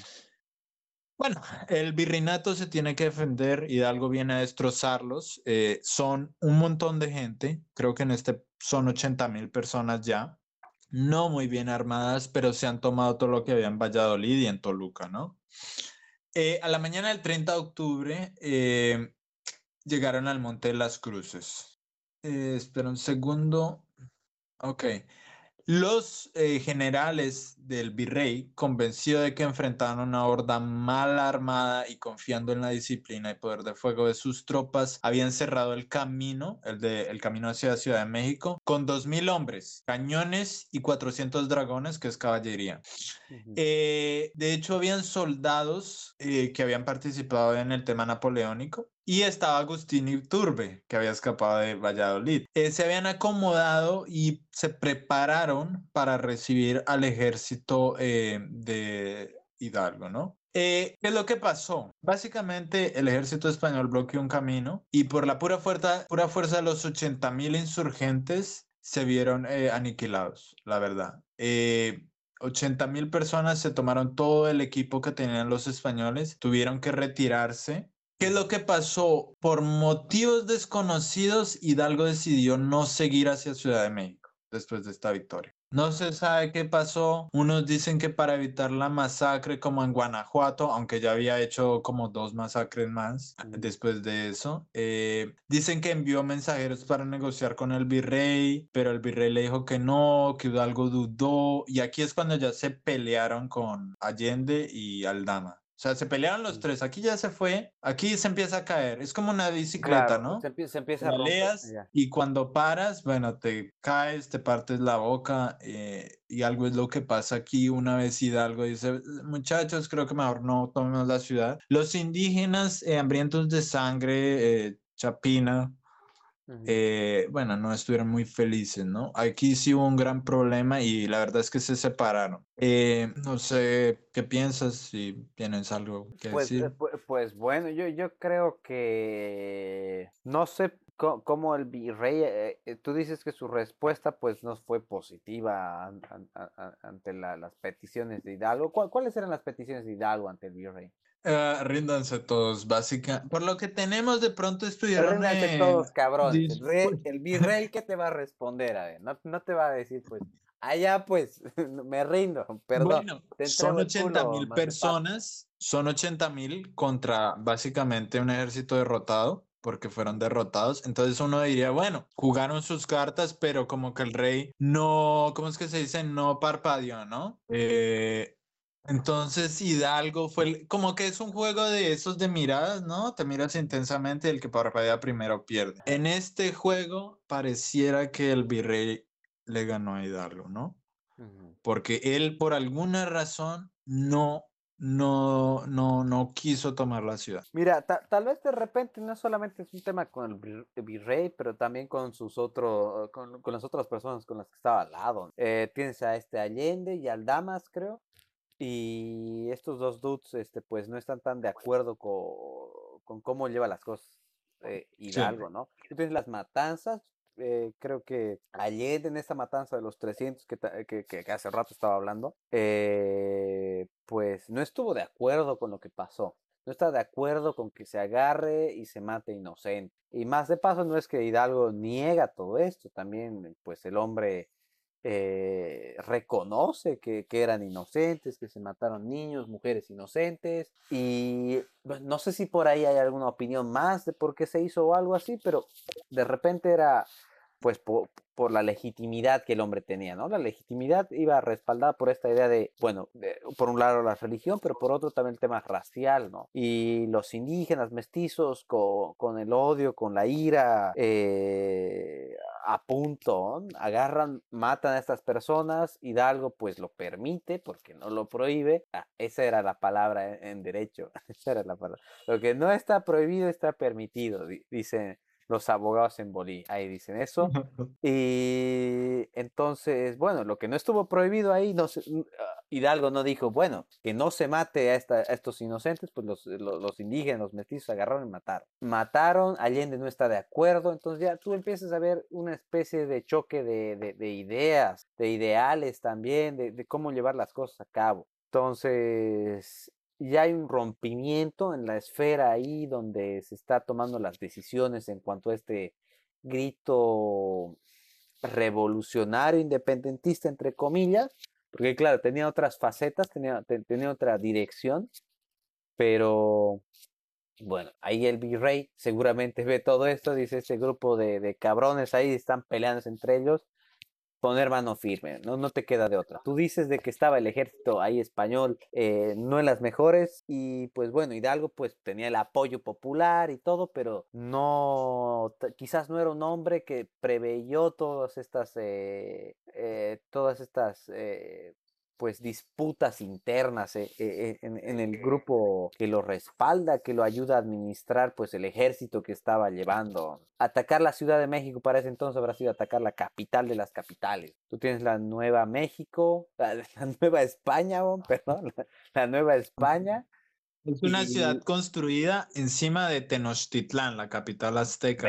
ahí con, ciudad histórica, tienes los aztecas, la, la, Venecia americana, la Venecia latinoamericana, la Venecia azteca, construye una ciudad capital del virreinato, duda. Por, no sé por qué discutir con el virrey si va a hacer las cosas o no, por, qué mandarle una propuesta. Creo yo que mandarle una propuesta es más o menos buscar una tregua, no buscar eh, no necesariamente una tregua como tal, pero no hay una convicción fuerte en los ideales y eh, en ir a atacar allá. Tal vez de repente, pues los ideales iban por otro lado, ¿no? Iban el tema religioso y la administración y todo esto, pero no como tal ir y matar al virrey, porque eso después quizás le daba miedo que los españoles eh, reaccionen desde otras partes. No sé si decir que le, da, le daba miedo o, qué, no sé si es hablar por demás, pero creo yo que no había ahí un paso firme, ¿no? Ir y atacar y de una vez eliminar a los, gachupines y decir, esta es la, nueva Virgen, se la respeta. Creo que desde un principio no estaba clara, claras las intenciones de, todo este movimiento. Eh, en, uno de esos documentales que vimos, eh, pues decía esto que estas intenciones pues luego se van a entender mejor, pero no estaban claras para ese entonces. Y de repente esto ve el virrey, sabía que las intenciones de este personaje pues eh, no estaban decididas dentro suyo y dentro de, las personas que lo siguen, no entienden que es una independencia y pues bueno, se vale de esto para más o menos este, tratar de pararlos. Tratar de pararlos, poner mano fuerte, la mirada firme y decir, no, aquí tú no entras. Y pues bueno, creo yo de que tal vez no hubo una, no hubo una visión clara de lo que tal vez quería hacer.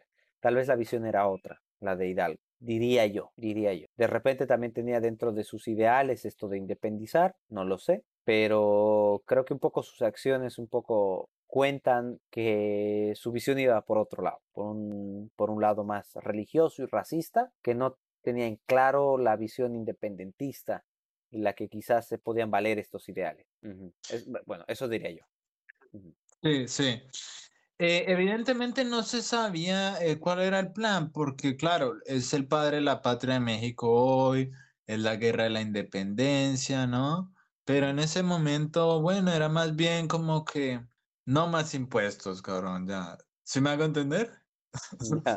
No más impuestos, ahí no me, no me estés sacando plata de los bolsillos, ¿no? Pero como personaje Hidalgo, ¿qué, ¿qué, más tendrías tú para contar? Hace rato estábamos hablando esto de, de, las, de los cinco hijos, tú me comentabas esto de que le miraba el escote a una mujer en la época, en estos escotes eh, que tú me estabas comentando que estaban diseñados sí, en el, en el antes de comenzar a grabar hablamos de que, bueno, era un chiste que oí, la verdad no sé si es real, que le, que le miraba el escote a una chica, ¿no? Lo miraba intensamente porque los pechos eran grandes y en esa época, antes de la época victoriana, sí se usaba un escote y bueno, y con el calor, cabrón, es que con el calor igual. Entonces imagínate, eh, pues en una cena con otra gente haz de cuenta una mesa de pronto de esas eh, o rectangular, ¿no? Como que es la alargada y de algo en una punta, la chica en otra punta, una chica más o menos joven, sudando el escote, ahí las, los melones, ahí, ¿no? Los melones. Pues la chica se da cuenta que Hidalgo la ve, ¿no? Y el chiste que yo oí fue que, bueno, que la chica en un momento,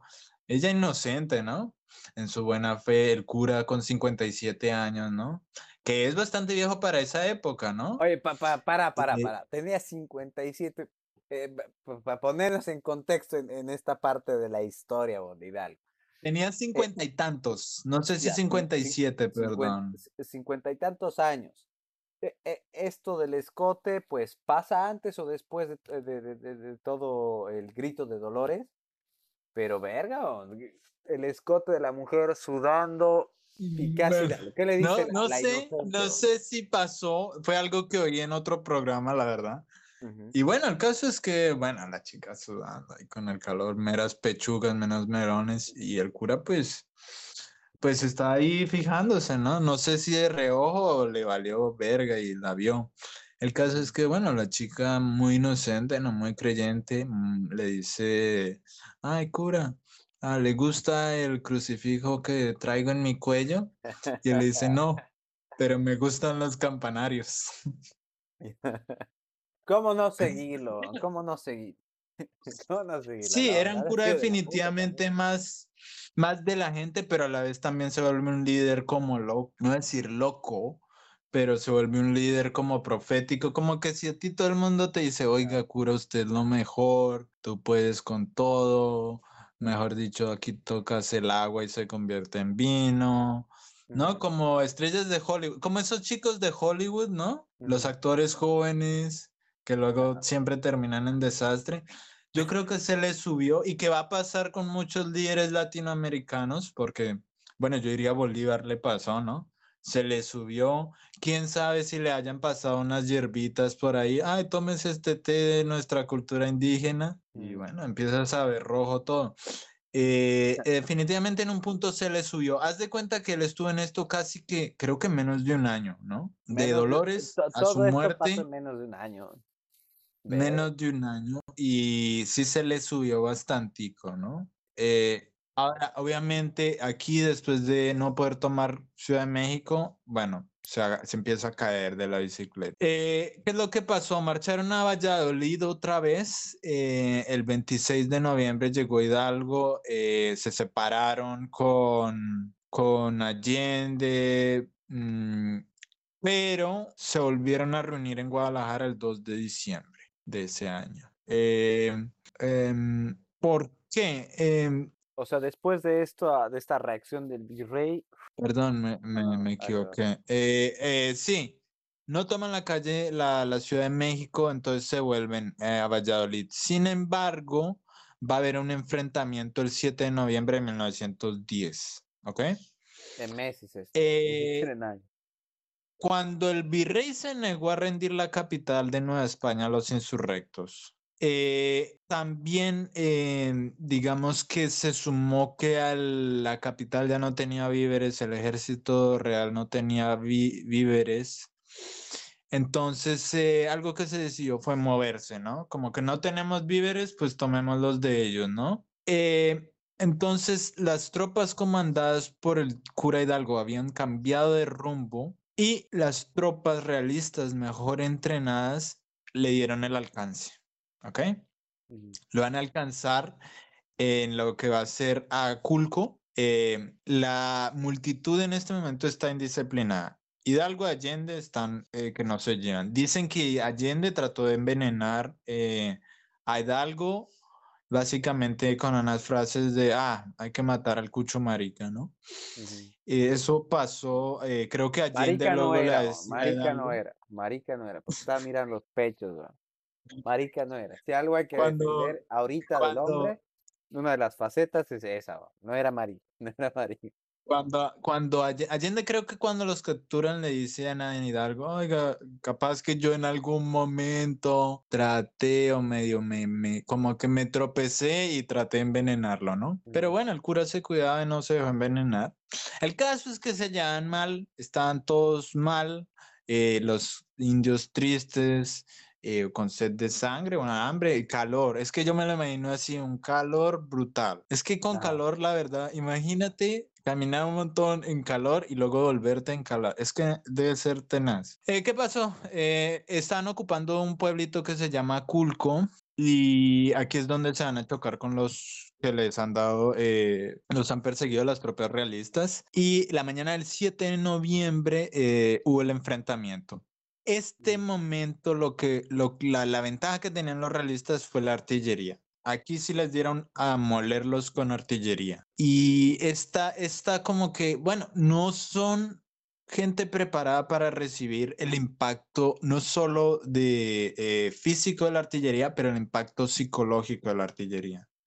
Cuando cae una de esas cosas, así no te des cerca una de esas bolas, el, el sonido es brutal, la explosión de pólvora es brutal, huele a feo. Entonces imagínate tú ahí indígena que venías de, ¿Cómo sabes el olor? y de pronto ya empiezas a ver balas de, cañón. Sí, sí, sí, sí, sí. Entonces, eh, bueno, eh, fue un desastre, fue un desastre y aquí sí ganaron, aquí se ganaron eh, los, los realistas. Ahora, ahora eh, lo que estaba diciendo antes que me equivoqué, es cuando ellos se separan, Hidalgo se va a Valladolid, otros se van, Allende se va, por ejemplo, a Guanajuato, eh, se separan, pero luego se van a volver a reencontrar eh, el 2 de diciembre de 1810. ¿ok? Se separan como que creo que tenemos que darnos un tiempo, no está sirviendo, pero luego como que Allende, aunque tenga experiencia militar, no tiene el poder del cura, ¿no? Para traer gente y se reúnen otra vez, básicamente. Eh, pasa el invierno, comienza un nuevo año, ¿no? Eh, y el 17 de enero de 1810, en el municipio de Zapotlanejo, en Jalisco, va a haber una batalla que la llamamos la batalla del puente Calderón. La última batalla que van a tener eh, los insurgentes de Hidalgo que han estado marchando desde, desde septiembre. ¿Ok? O sea, no han descansado nada, nada, nada, nada. bueno, eh, nada más. Se estima que eran 100 mil en este momento, ¿no? Está Miguel Hidalgo, está Allende, está Aldama, eh, están todos los líderes militares. Eh, hay otros que dicen que se enfrentaron todos unidos porque tenían la, idea de la independencia de la nación azteca, ¿no? Em, no sabemos realmente por qué, cómo que se arreglaron, pero como que básicamente, bueno, ya llegamos hasta aquí, vamos juntos, ¿no? Entonces dicen que hay 100 mil, se dice, porque yo tampoco lo puedo confirmar, 100 mil contra 6 mil del ejército realista. Sin embargo, sin embargo, como es una batalla en un puente, digamos que los números necesariamente no te ayudan. ¿Se me va a entender? El ejército realista eh, va a ganar esta batalla. Sí, algo así, algo así. Eh, el ejército realista va a ganar esta batalla. No me voy a meter en. No soy muy de las batallas. El caso es que van a perder esta batalla. Miguel Hidalgo y compañía van a ser capturados por sus contrincantes. Se lo van a llevar a Chihuahua. A él se lo van a llevar a Chihuahua el 17 de enero eh, de 1810. Espera. Y mucha gente aquí ya se, se, se arruinó las... Como que el ejército que él tenía se arruinó, pero no tanto. Luego lo vamos a ver. El 17 de enero se acaban las hazañas, lo agarran en 1811, es un triunfo realista, ¿no? Eh, vamos a ver que el ejército se desmantela el de Hidalgo, pero no tan así. Eh, la revolución va a seguir, México hoy es un país independiente, ¿no? Entonces digamos que se desarma, pero no se desarma, la mecha se ha prendido. El caso es que Hidalgo y a compañía les va a venir un tiempo de humillación y eventual muerte. Eh, fueron concluidos en Chihuahua. Se les fusiló a Allende, Aldama y a todos los generales el 26 de junio de 1811. O sea, se esperó como tres meses, cuatro meses para matarlos. Eh, el 26 de julio Hidalgo iba a ser, eh, bueno, iba a ser fusilado, pero se le dejó hasta el, mm, se le extendió eh, porque la iglesia quería hacer algo que es, eh, al parecer, en uno de los saqueos, Hidalgo se robó un dinero de la iglesia. Entonces, fue excomunicado por todo lo que hizo, más ese robo del dinero, ¿no? Que fue crucial a los ojos de la iglesia.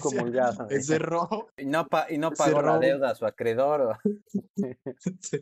el, el robo pesó bastantico.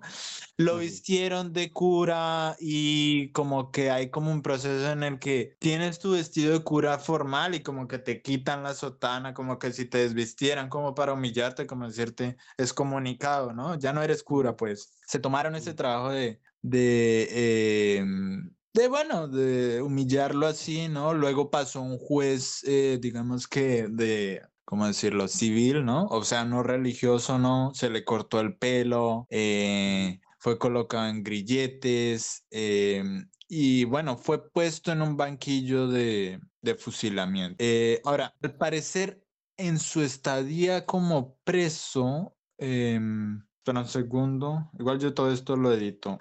Él, al parecer, tuvo unos arrepentimientos. Dijo frases como, Quiero morir y muero gustoso porque ofendí a la majestad divina, a las humanas, a mis prójimos. Deseo y pido que mi muerte sea para gloria de Dios y de su justicia, y para testimonio el más convincente que debe cesar al momento de la insurrección concluyendo estas mis últimas y débiles voces con la protesta de que he sido, soy y seré por toda la eternidad católico cristiano, que como tal creo y confieso cuanto cree y confiesa nuestra Santa Madre Iglesia. Luego dice, por ejemplo, hay frases que se recuentan, no sé qué tanto las dijo él o si alguien nomás las escribió para decir, miren, esto se arrepintió, ¿no? Como que arrepiéntanse todos los insurrectos, ¿no?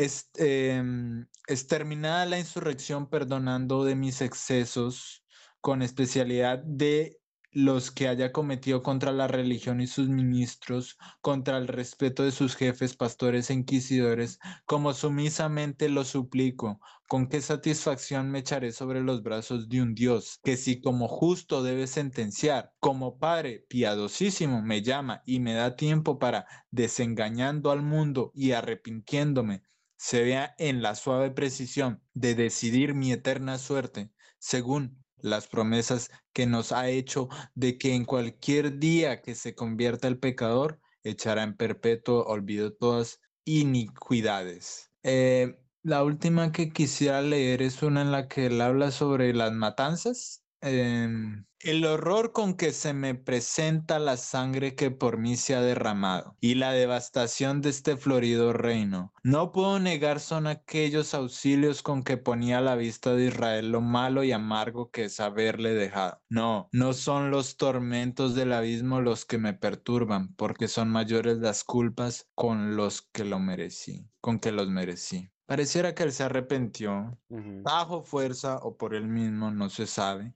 y bueno, eh, él va a ser fusilado en una mañana, va a morir, eh, luego va a ser, eh, bueno, puesto hacia el público, va a ser desmembrado, su cabeza va a ser enviada a Dolores. Y sí, todo en menos de un año, no llegó a ser creo que sí, bueno, sí, un poquito menos de un año. Pero ¿qué va a pasar? Eh, uno de sus séquitos, un tal José María Morelos y Pavón, va a tomar liderazgo de la insurrección y va a continuar de una forma más organizada. Y este tema no se va a concluir. Luego, eh, Morelos, desgraciadamente, también va a perder, va a morir, va a ser fusilado. Y eventualmente Iturbe, eh, José Ignacio Iturbe, del que hablamos que escapó de Valladolid, se va a cambiar de bando, de españoles a independentistas. Y él va a negociar una independencia y va a crear el primer imperio mexicano, que va a durar cuatro años y él también lo van a matar. Bueno, entonces esa es eh, la historia de Miguel Hidalgo. Eh, de entre las conclusiones, eh, bueno, se dice que sí cometió crímenes atroces, era inortodoxo, pero se ha vuelto el padre de la patria, ¿no? De México. Ha sido rescatado varias veces eh, a favor del gobierno de turno, ¿no? Si es un gobierno de izquierdas, pues lo rescatan como si fuera un héroe de izquierda, ¿no? Un gobierno de derechas, pues es un héroe de derechas. Entonces es una figura que abarca y puede ser tomada por todos, independientemente de lo corto que existió, ¿no? Porque realmente su movimiento, aunque fue el primero, duró solo menos de un año, ¿no? Y fue, bueno, entre fallido y no fallido. No sé eh, ¿qué, te queda. Eh? Eh, como dije en un principio, creo que es un hombre que, que escapa de cualquier esquema esperado en la época. Creo que las circunstancias lo construyen quizás lo construyen porque tienes unas circunstancias en las bueno la monarquía española está está pues prácticamente eh, sacada de su trono, tienes, tienes otro tipo de gobierno, tienes otro, otros tipos de líderes, tienes una e, élite española pues eh, con falta de legitimidad y el, por otro lado el pueblo americano, el pueblo de la Nueva España estaba pues eh, insatisfecho, no feliz con, con la situación que estaba ocurriendo en España, pero también lo que estaba ocurriendo en, en, sus territorios, donde tú tenías este, estos impuestos, tú tenías estos, eh, estos privilegios a los españoles quizás, eh, pero que también se fueron quitando a los criollos, entonces hay gente que perdió privilegios, hay gente que nunca tuvo privilegios, y luego tienes este cura que es parte de una especie de casta que podríamos decir que de alguna forma siempre fue eh, pues eh, dada al lado de los españoles, pero que en el caso mexicano pues empezó a surgir una un segundo movimiento en el que tú tienes un movimiento religioso mucho más dado a creencias locales, como podría ser la Virgen de Guadalupe, porque no nos olvidemos que también la Virgen de Guadalupe se aparece nada más que en México y no en ninguna otra parte del mundo. Eh, y que creo que por esto termina siendo también una, más que todo una especie de guerra santa, una especie de guerra religiosa, no solamente por un tema económico como podría haber sido de los Estados Unidos. Y este personaje, pues, es un personaje, diría yo, revolucionario no solamente revolucionario porque eh, va en contra de, la, de los españoles, pero sino también porque va en contra de ciertas creencias religiosas. No cree en, el infierno, muy conveniente quizás para él, un, cura que tiene cinco hijos, que está mirando pechos, eh, eh, es el zorro, es el zorro, es, es, un personaje como ningún otro que es pues distinto, es distinto a cualquier persona que tú esperas en esos, en esos lugares, en esa época, en ese contexto, eh, que yo me imagino habrán sido bastante conservadores. Y tú tienes a los indígenas, a la gente que siente una especie de hastío racial hacia los españoles. Él se aprovecha de esto, quizás, tal vez se aprovecha, tal vez lo, no lo hace con una mala intención, pero no tiene una visión clara. Creo tanto él como, las, como sus generales. No hay, no hay una visión clara. Eh, no hacia quiénes están luchando. Creo que la visión no está tan pulida respecto qué es lo que están haciendo, por qué lo están haciendo. Y creo que eso no es su culpa. Creo que eso es, no, no hay por qué hablar de culpas, de hecho pero creo que tiene que ver más que todo porque es el primer grito. Son las primeras voces, son las primeras inquietudes que están surgiendo. Y este es un hombre representante de todo ello. Es un religioso que va en contra de su religión, que, que vive de forma contraria a su religión y que pues bueno, termina atacando y luchando en contra de, de, de las personas que pues han dado, han restringido y han opuesto y han eh, puesto de lado cualquier privilegio a lo que podrían haber accedido otro tipo de clases en la Nueva España.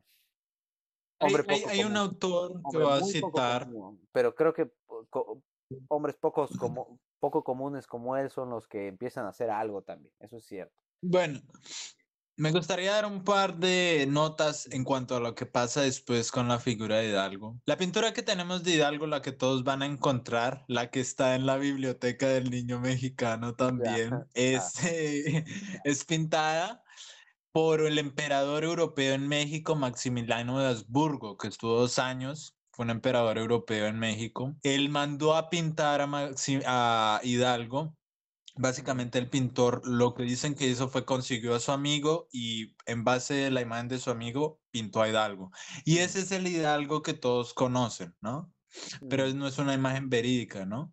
Eh, que es un viejo calvo con el pelo largo, pero, o sea, la calva y por el costado tiene el pelo largo vestido de cura negro, ¿no? No se sabe, probablemente no lucía así. Eh, Porfirio Díaz, dictador de México, va a rescatar también su figura luego eh, para como que fortalecerla de él, ¿no? Yo y el padre de la patria, ¿no? Se va a varias veces su figura y hay un autor que dejó una frase que me impactó que dice, quizás algo interesante es una falta de proyecto de nación que no se ve ni se manifiesta y hace mucho daño al país, México. Hay muchos titubeos hoy como entonces. Hay muchas actitudes entreguistas hoy como entonces, ¿no? Aquí podemos ver los titubeos. ¿Tomo o no tomo la Ciudad de México?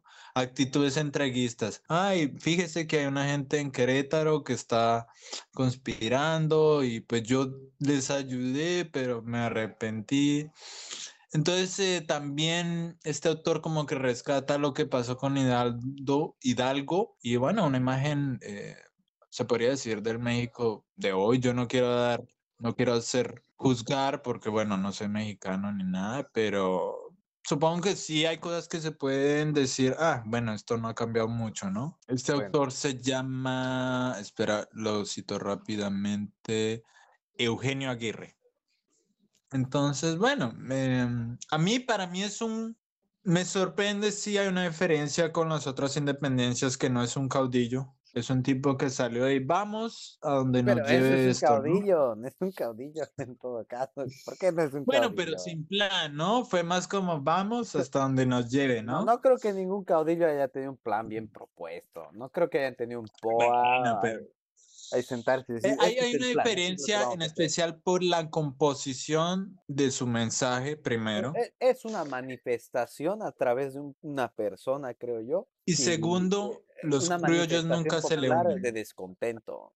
E, eso es lo que los criollos no se le unen y bueno, eh, es una gran gesta para mí, sí. Yo lo rescataría como un héroe, un héroe, un héroe sí, pero, pero pero bueno, em, definitivamente, eh, definitivamente Hidalgo, pues em, siento que su figura sí, bueno, se ha vuelto un estilo como el Perón en Argentina, una figura que todo el mundo se puede montar, gente que se odia puede decir, ah, yo soy por ejemplo, hidalguista o no, o me identifico con Hidalgo. Entonces es una figura que de pronto se difunde, ¿no? Es como que se pierde su propia identidad. Es difícil ver su propia identidad en el contexto de hoy, porque la verdad es que hoy ya es el padre de la patria mexicana y probablemente no es nada más, eh, por más que otros traten de buscar eh, darle otra visión, eh, ya se lo ha tomado alguien más, se ha convertido en alguien más, ¿no? De repente es lo que pasa con cualquier personaje histórico.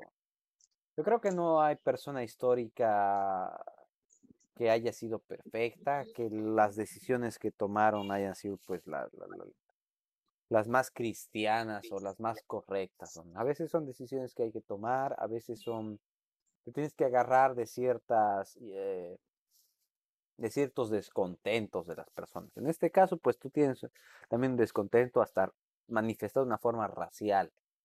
Y pues bueno, no quedaba más de otra para atraer a las personas eh, ante su junto a su levantamiento, que pues decir eh, esto va en contra de los españoles, va en contra de esta gente.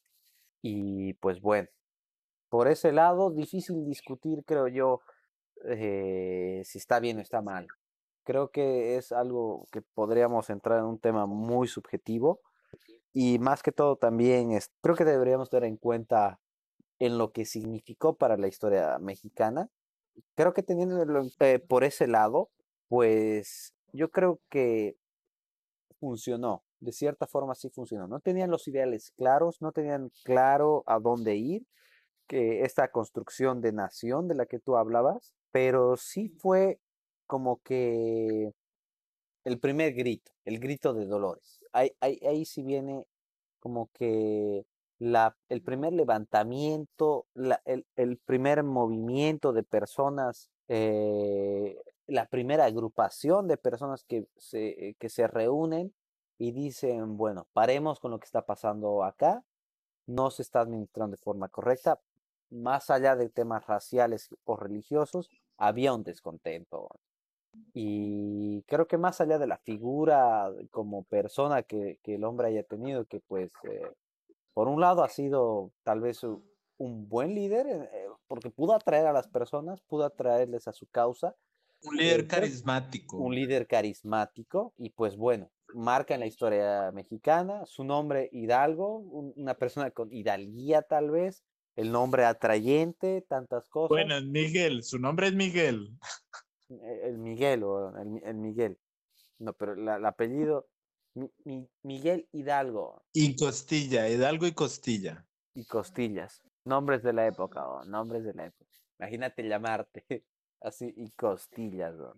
Bueno, no sé, tienen su sasafras, ¿ah? Creo yo que como él no ha habido otro, y que creo que, pues bueno, pasó lo que tuvo que pasar.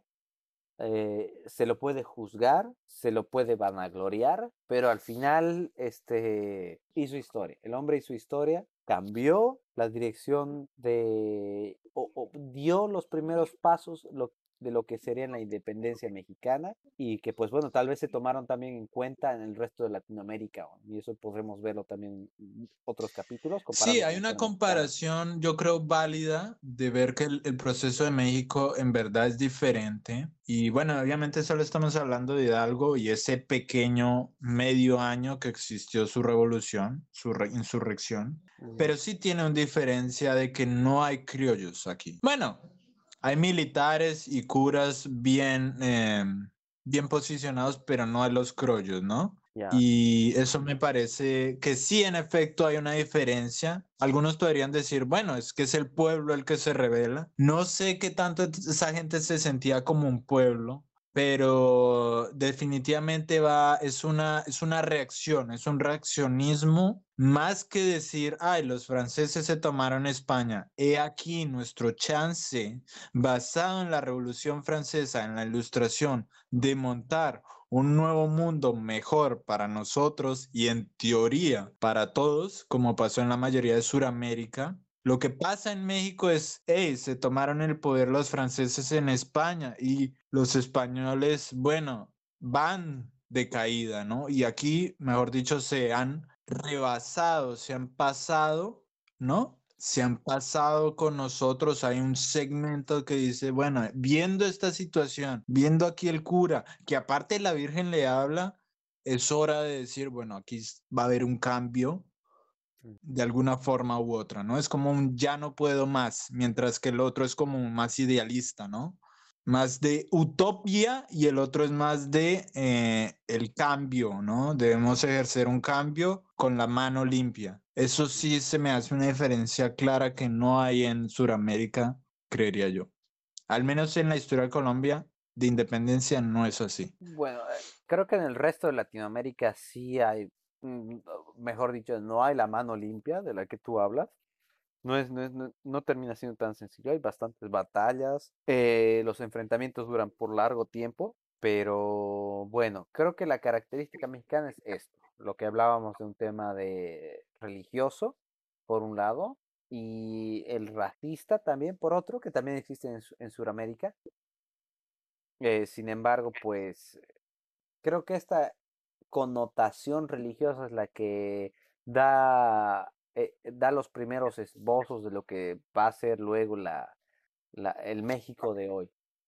El, el, México con características religiosas, eh, con la Virgen de Guadalupe. Eh, vayan a saber qué otros santos más tienen en cuenta en la época, ¿no? Y que aún persisten en el día de hoy. Hay que tener en cuenta que la región de Dolores pues está un poco al norte de México. Diría yo que termina siendo gente un poco más reaccionaria desde esos momentos, como tú dices, que, que, que tienen esta reacción. Y que hoy por hoy también son lugares donde pues eh, de alguna forma tú, tú, no me quiero meter e, mucho en este tema, pero tú tienes los carteles en el norte y todo esto, pues va un poco en contra en lo, lo que sería la legalidad del sistema mexicano, ¿no? el presidencialismo y muchas cosas, porque son reyes chiquitos también. Y creo que este tema del caudilismo quizás, o, este tema de, de, los jefes chiquitos que pueden existir ahí, pues han existido desde entonces. Y diría yo también que esta falta de claridad hacia dónde van como identidad nacional no es solamente un tema mexicano, diría yo también que es un tema de muchos países latinoamericanos. Podría mencionar el mío, como Bolivia. Creo que esta falta de identidad nacional existe desde un principio, desde unos inicios. Quizás en Colombia ha existido una identidad un poco más clara, por eso se dio... no sé, yo creo que incluso menos. No, no, no. En Colombia, porque es que Colombia, el nombre Colombia es tierra de Colón. Colombia es como un proyecto que lo que pudo ser, pero no fue, porque la idea de Colombia es que fuera desde Nevada hasta Cabo de Hornos, ¿no? Cabo de Fuego, Tierra del Fuego, lo que sea. Eso era Colombia, teóricamente, idealmente. ¿Hoy qué es?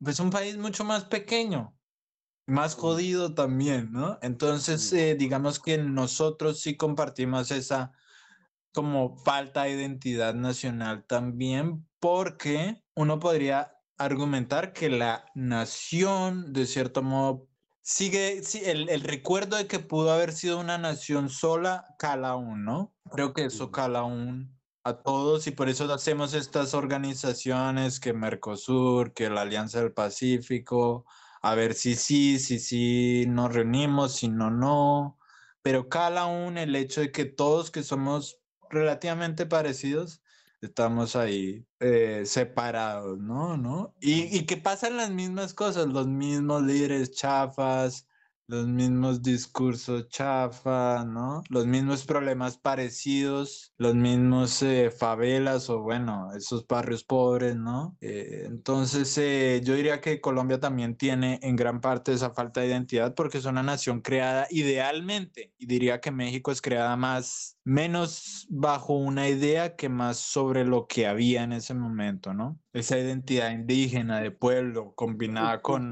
la economía que había, ¿no? Interesante hablar de esta falta de identidad, quizás. Pero bueno, quizás eso podremos charlar en otro momento también. El tema de la identidad en Latinoamérica. Creo yo, en algún momento hemos hablado de esto también eh, con el tema boliviano. Eh, yo creo que, mm, por ejemplo, en Bolivia hay esta falta de identidad. De repente cualquier otro latinoamericano podría agarrar y decir, no, pues los bolivianos tienen esto y aquello y se identifican de esta forma y de esta otra.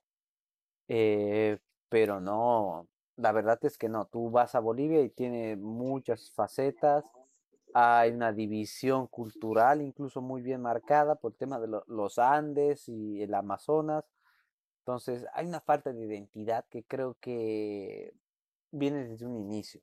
Y tal vez esto se puede observar tal vez hasta desde México. Cuando hablamos de una identidad nacional, creo que con nación nos referimos a cosas como un mismo lenguaje, una misma identidad étnica, una misma identidad cultural, una misma identidad este, territorial.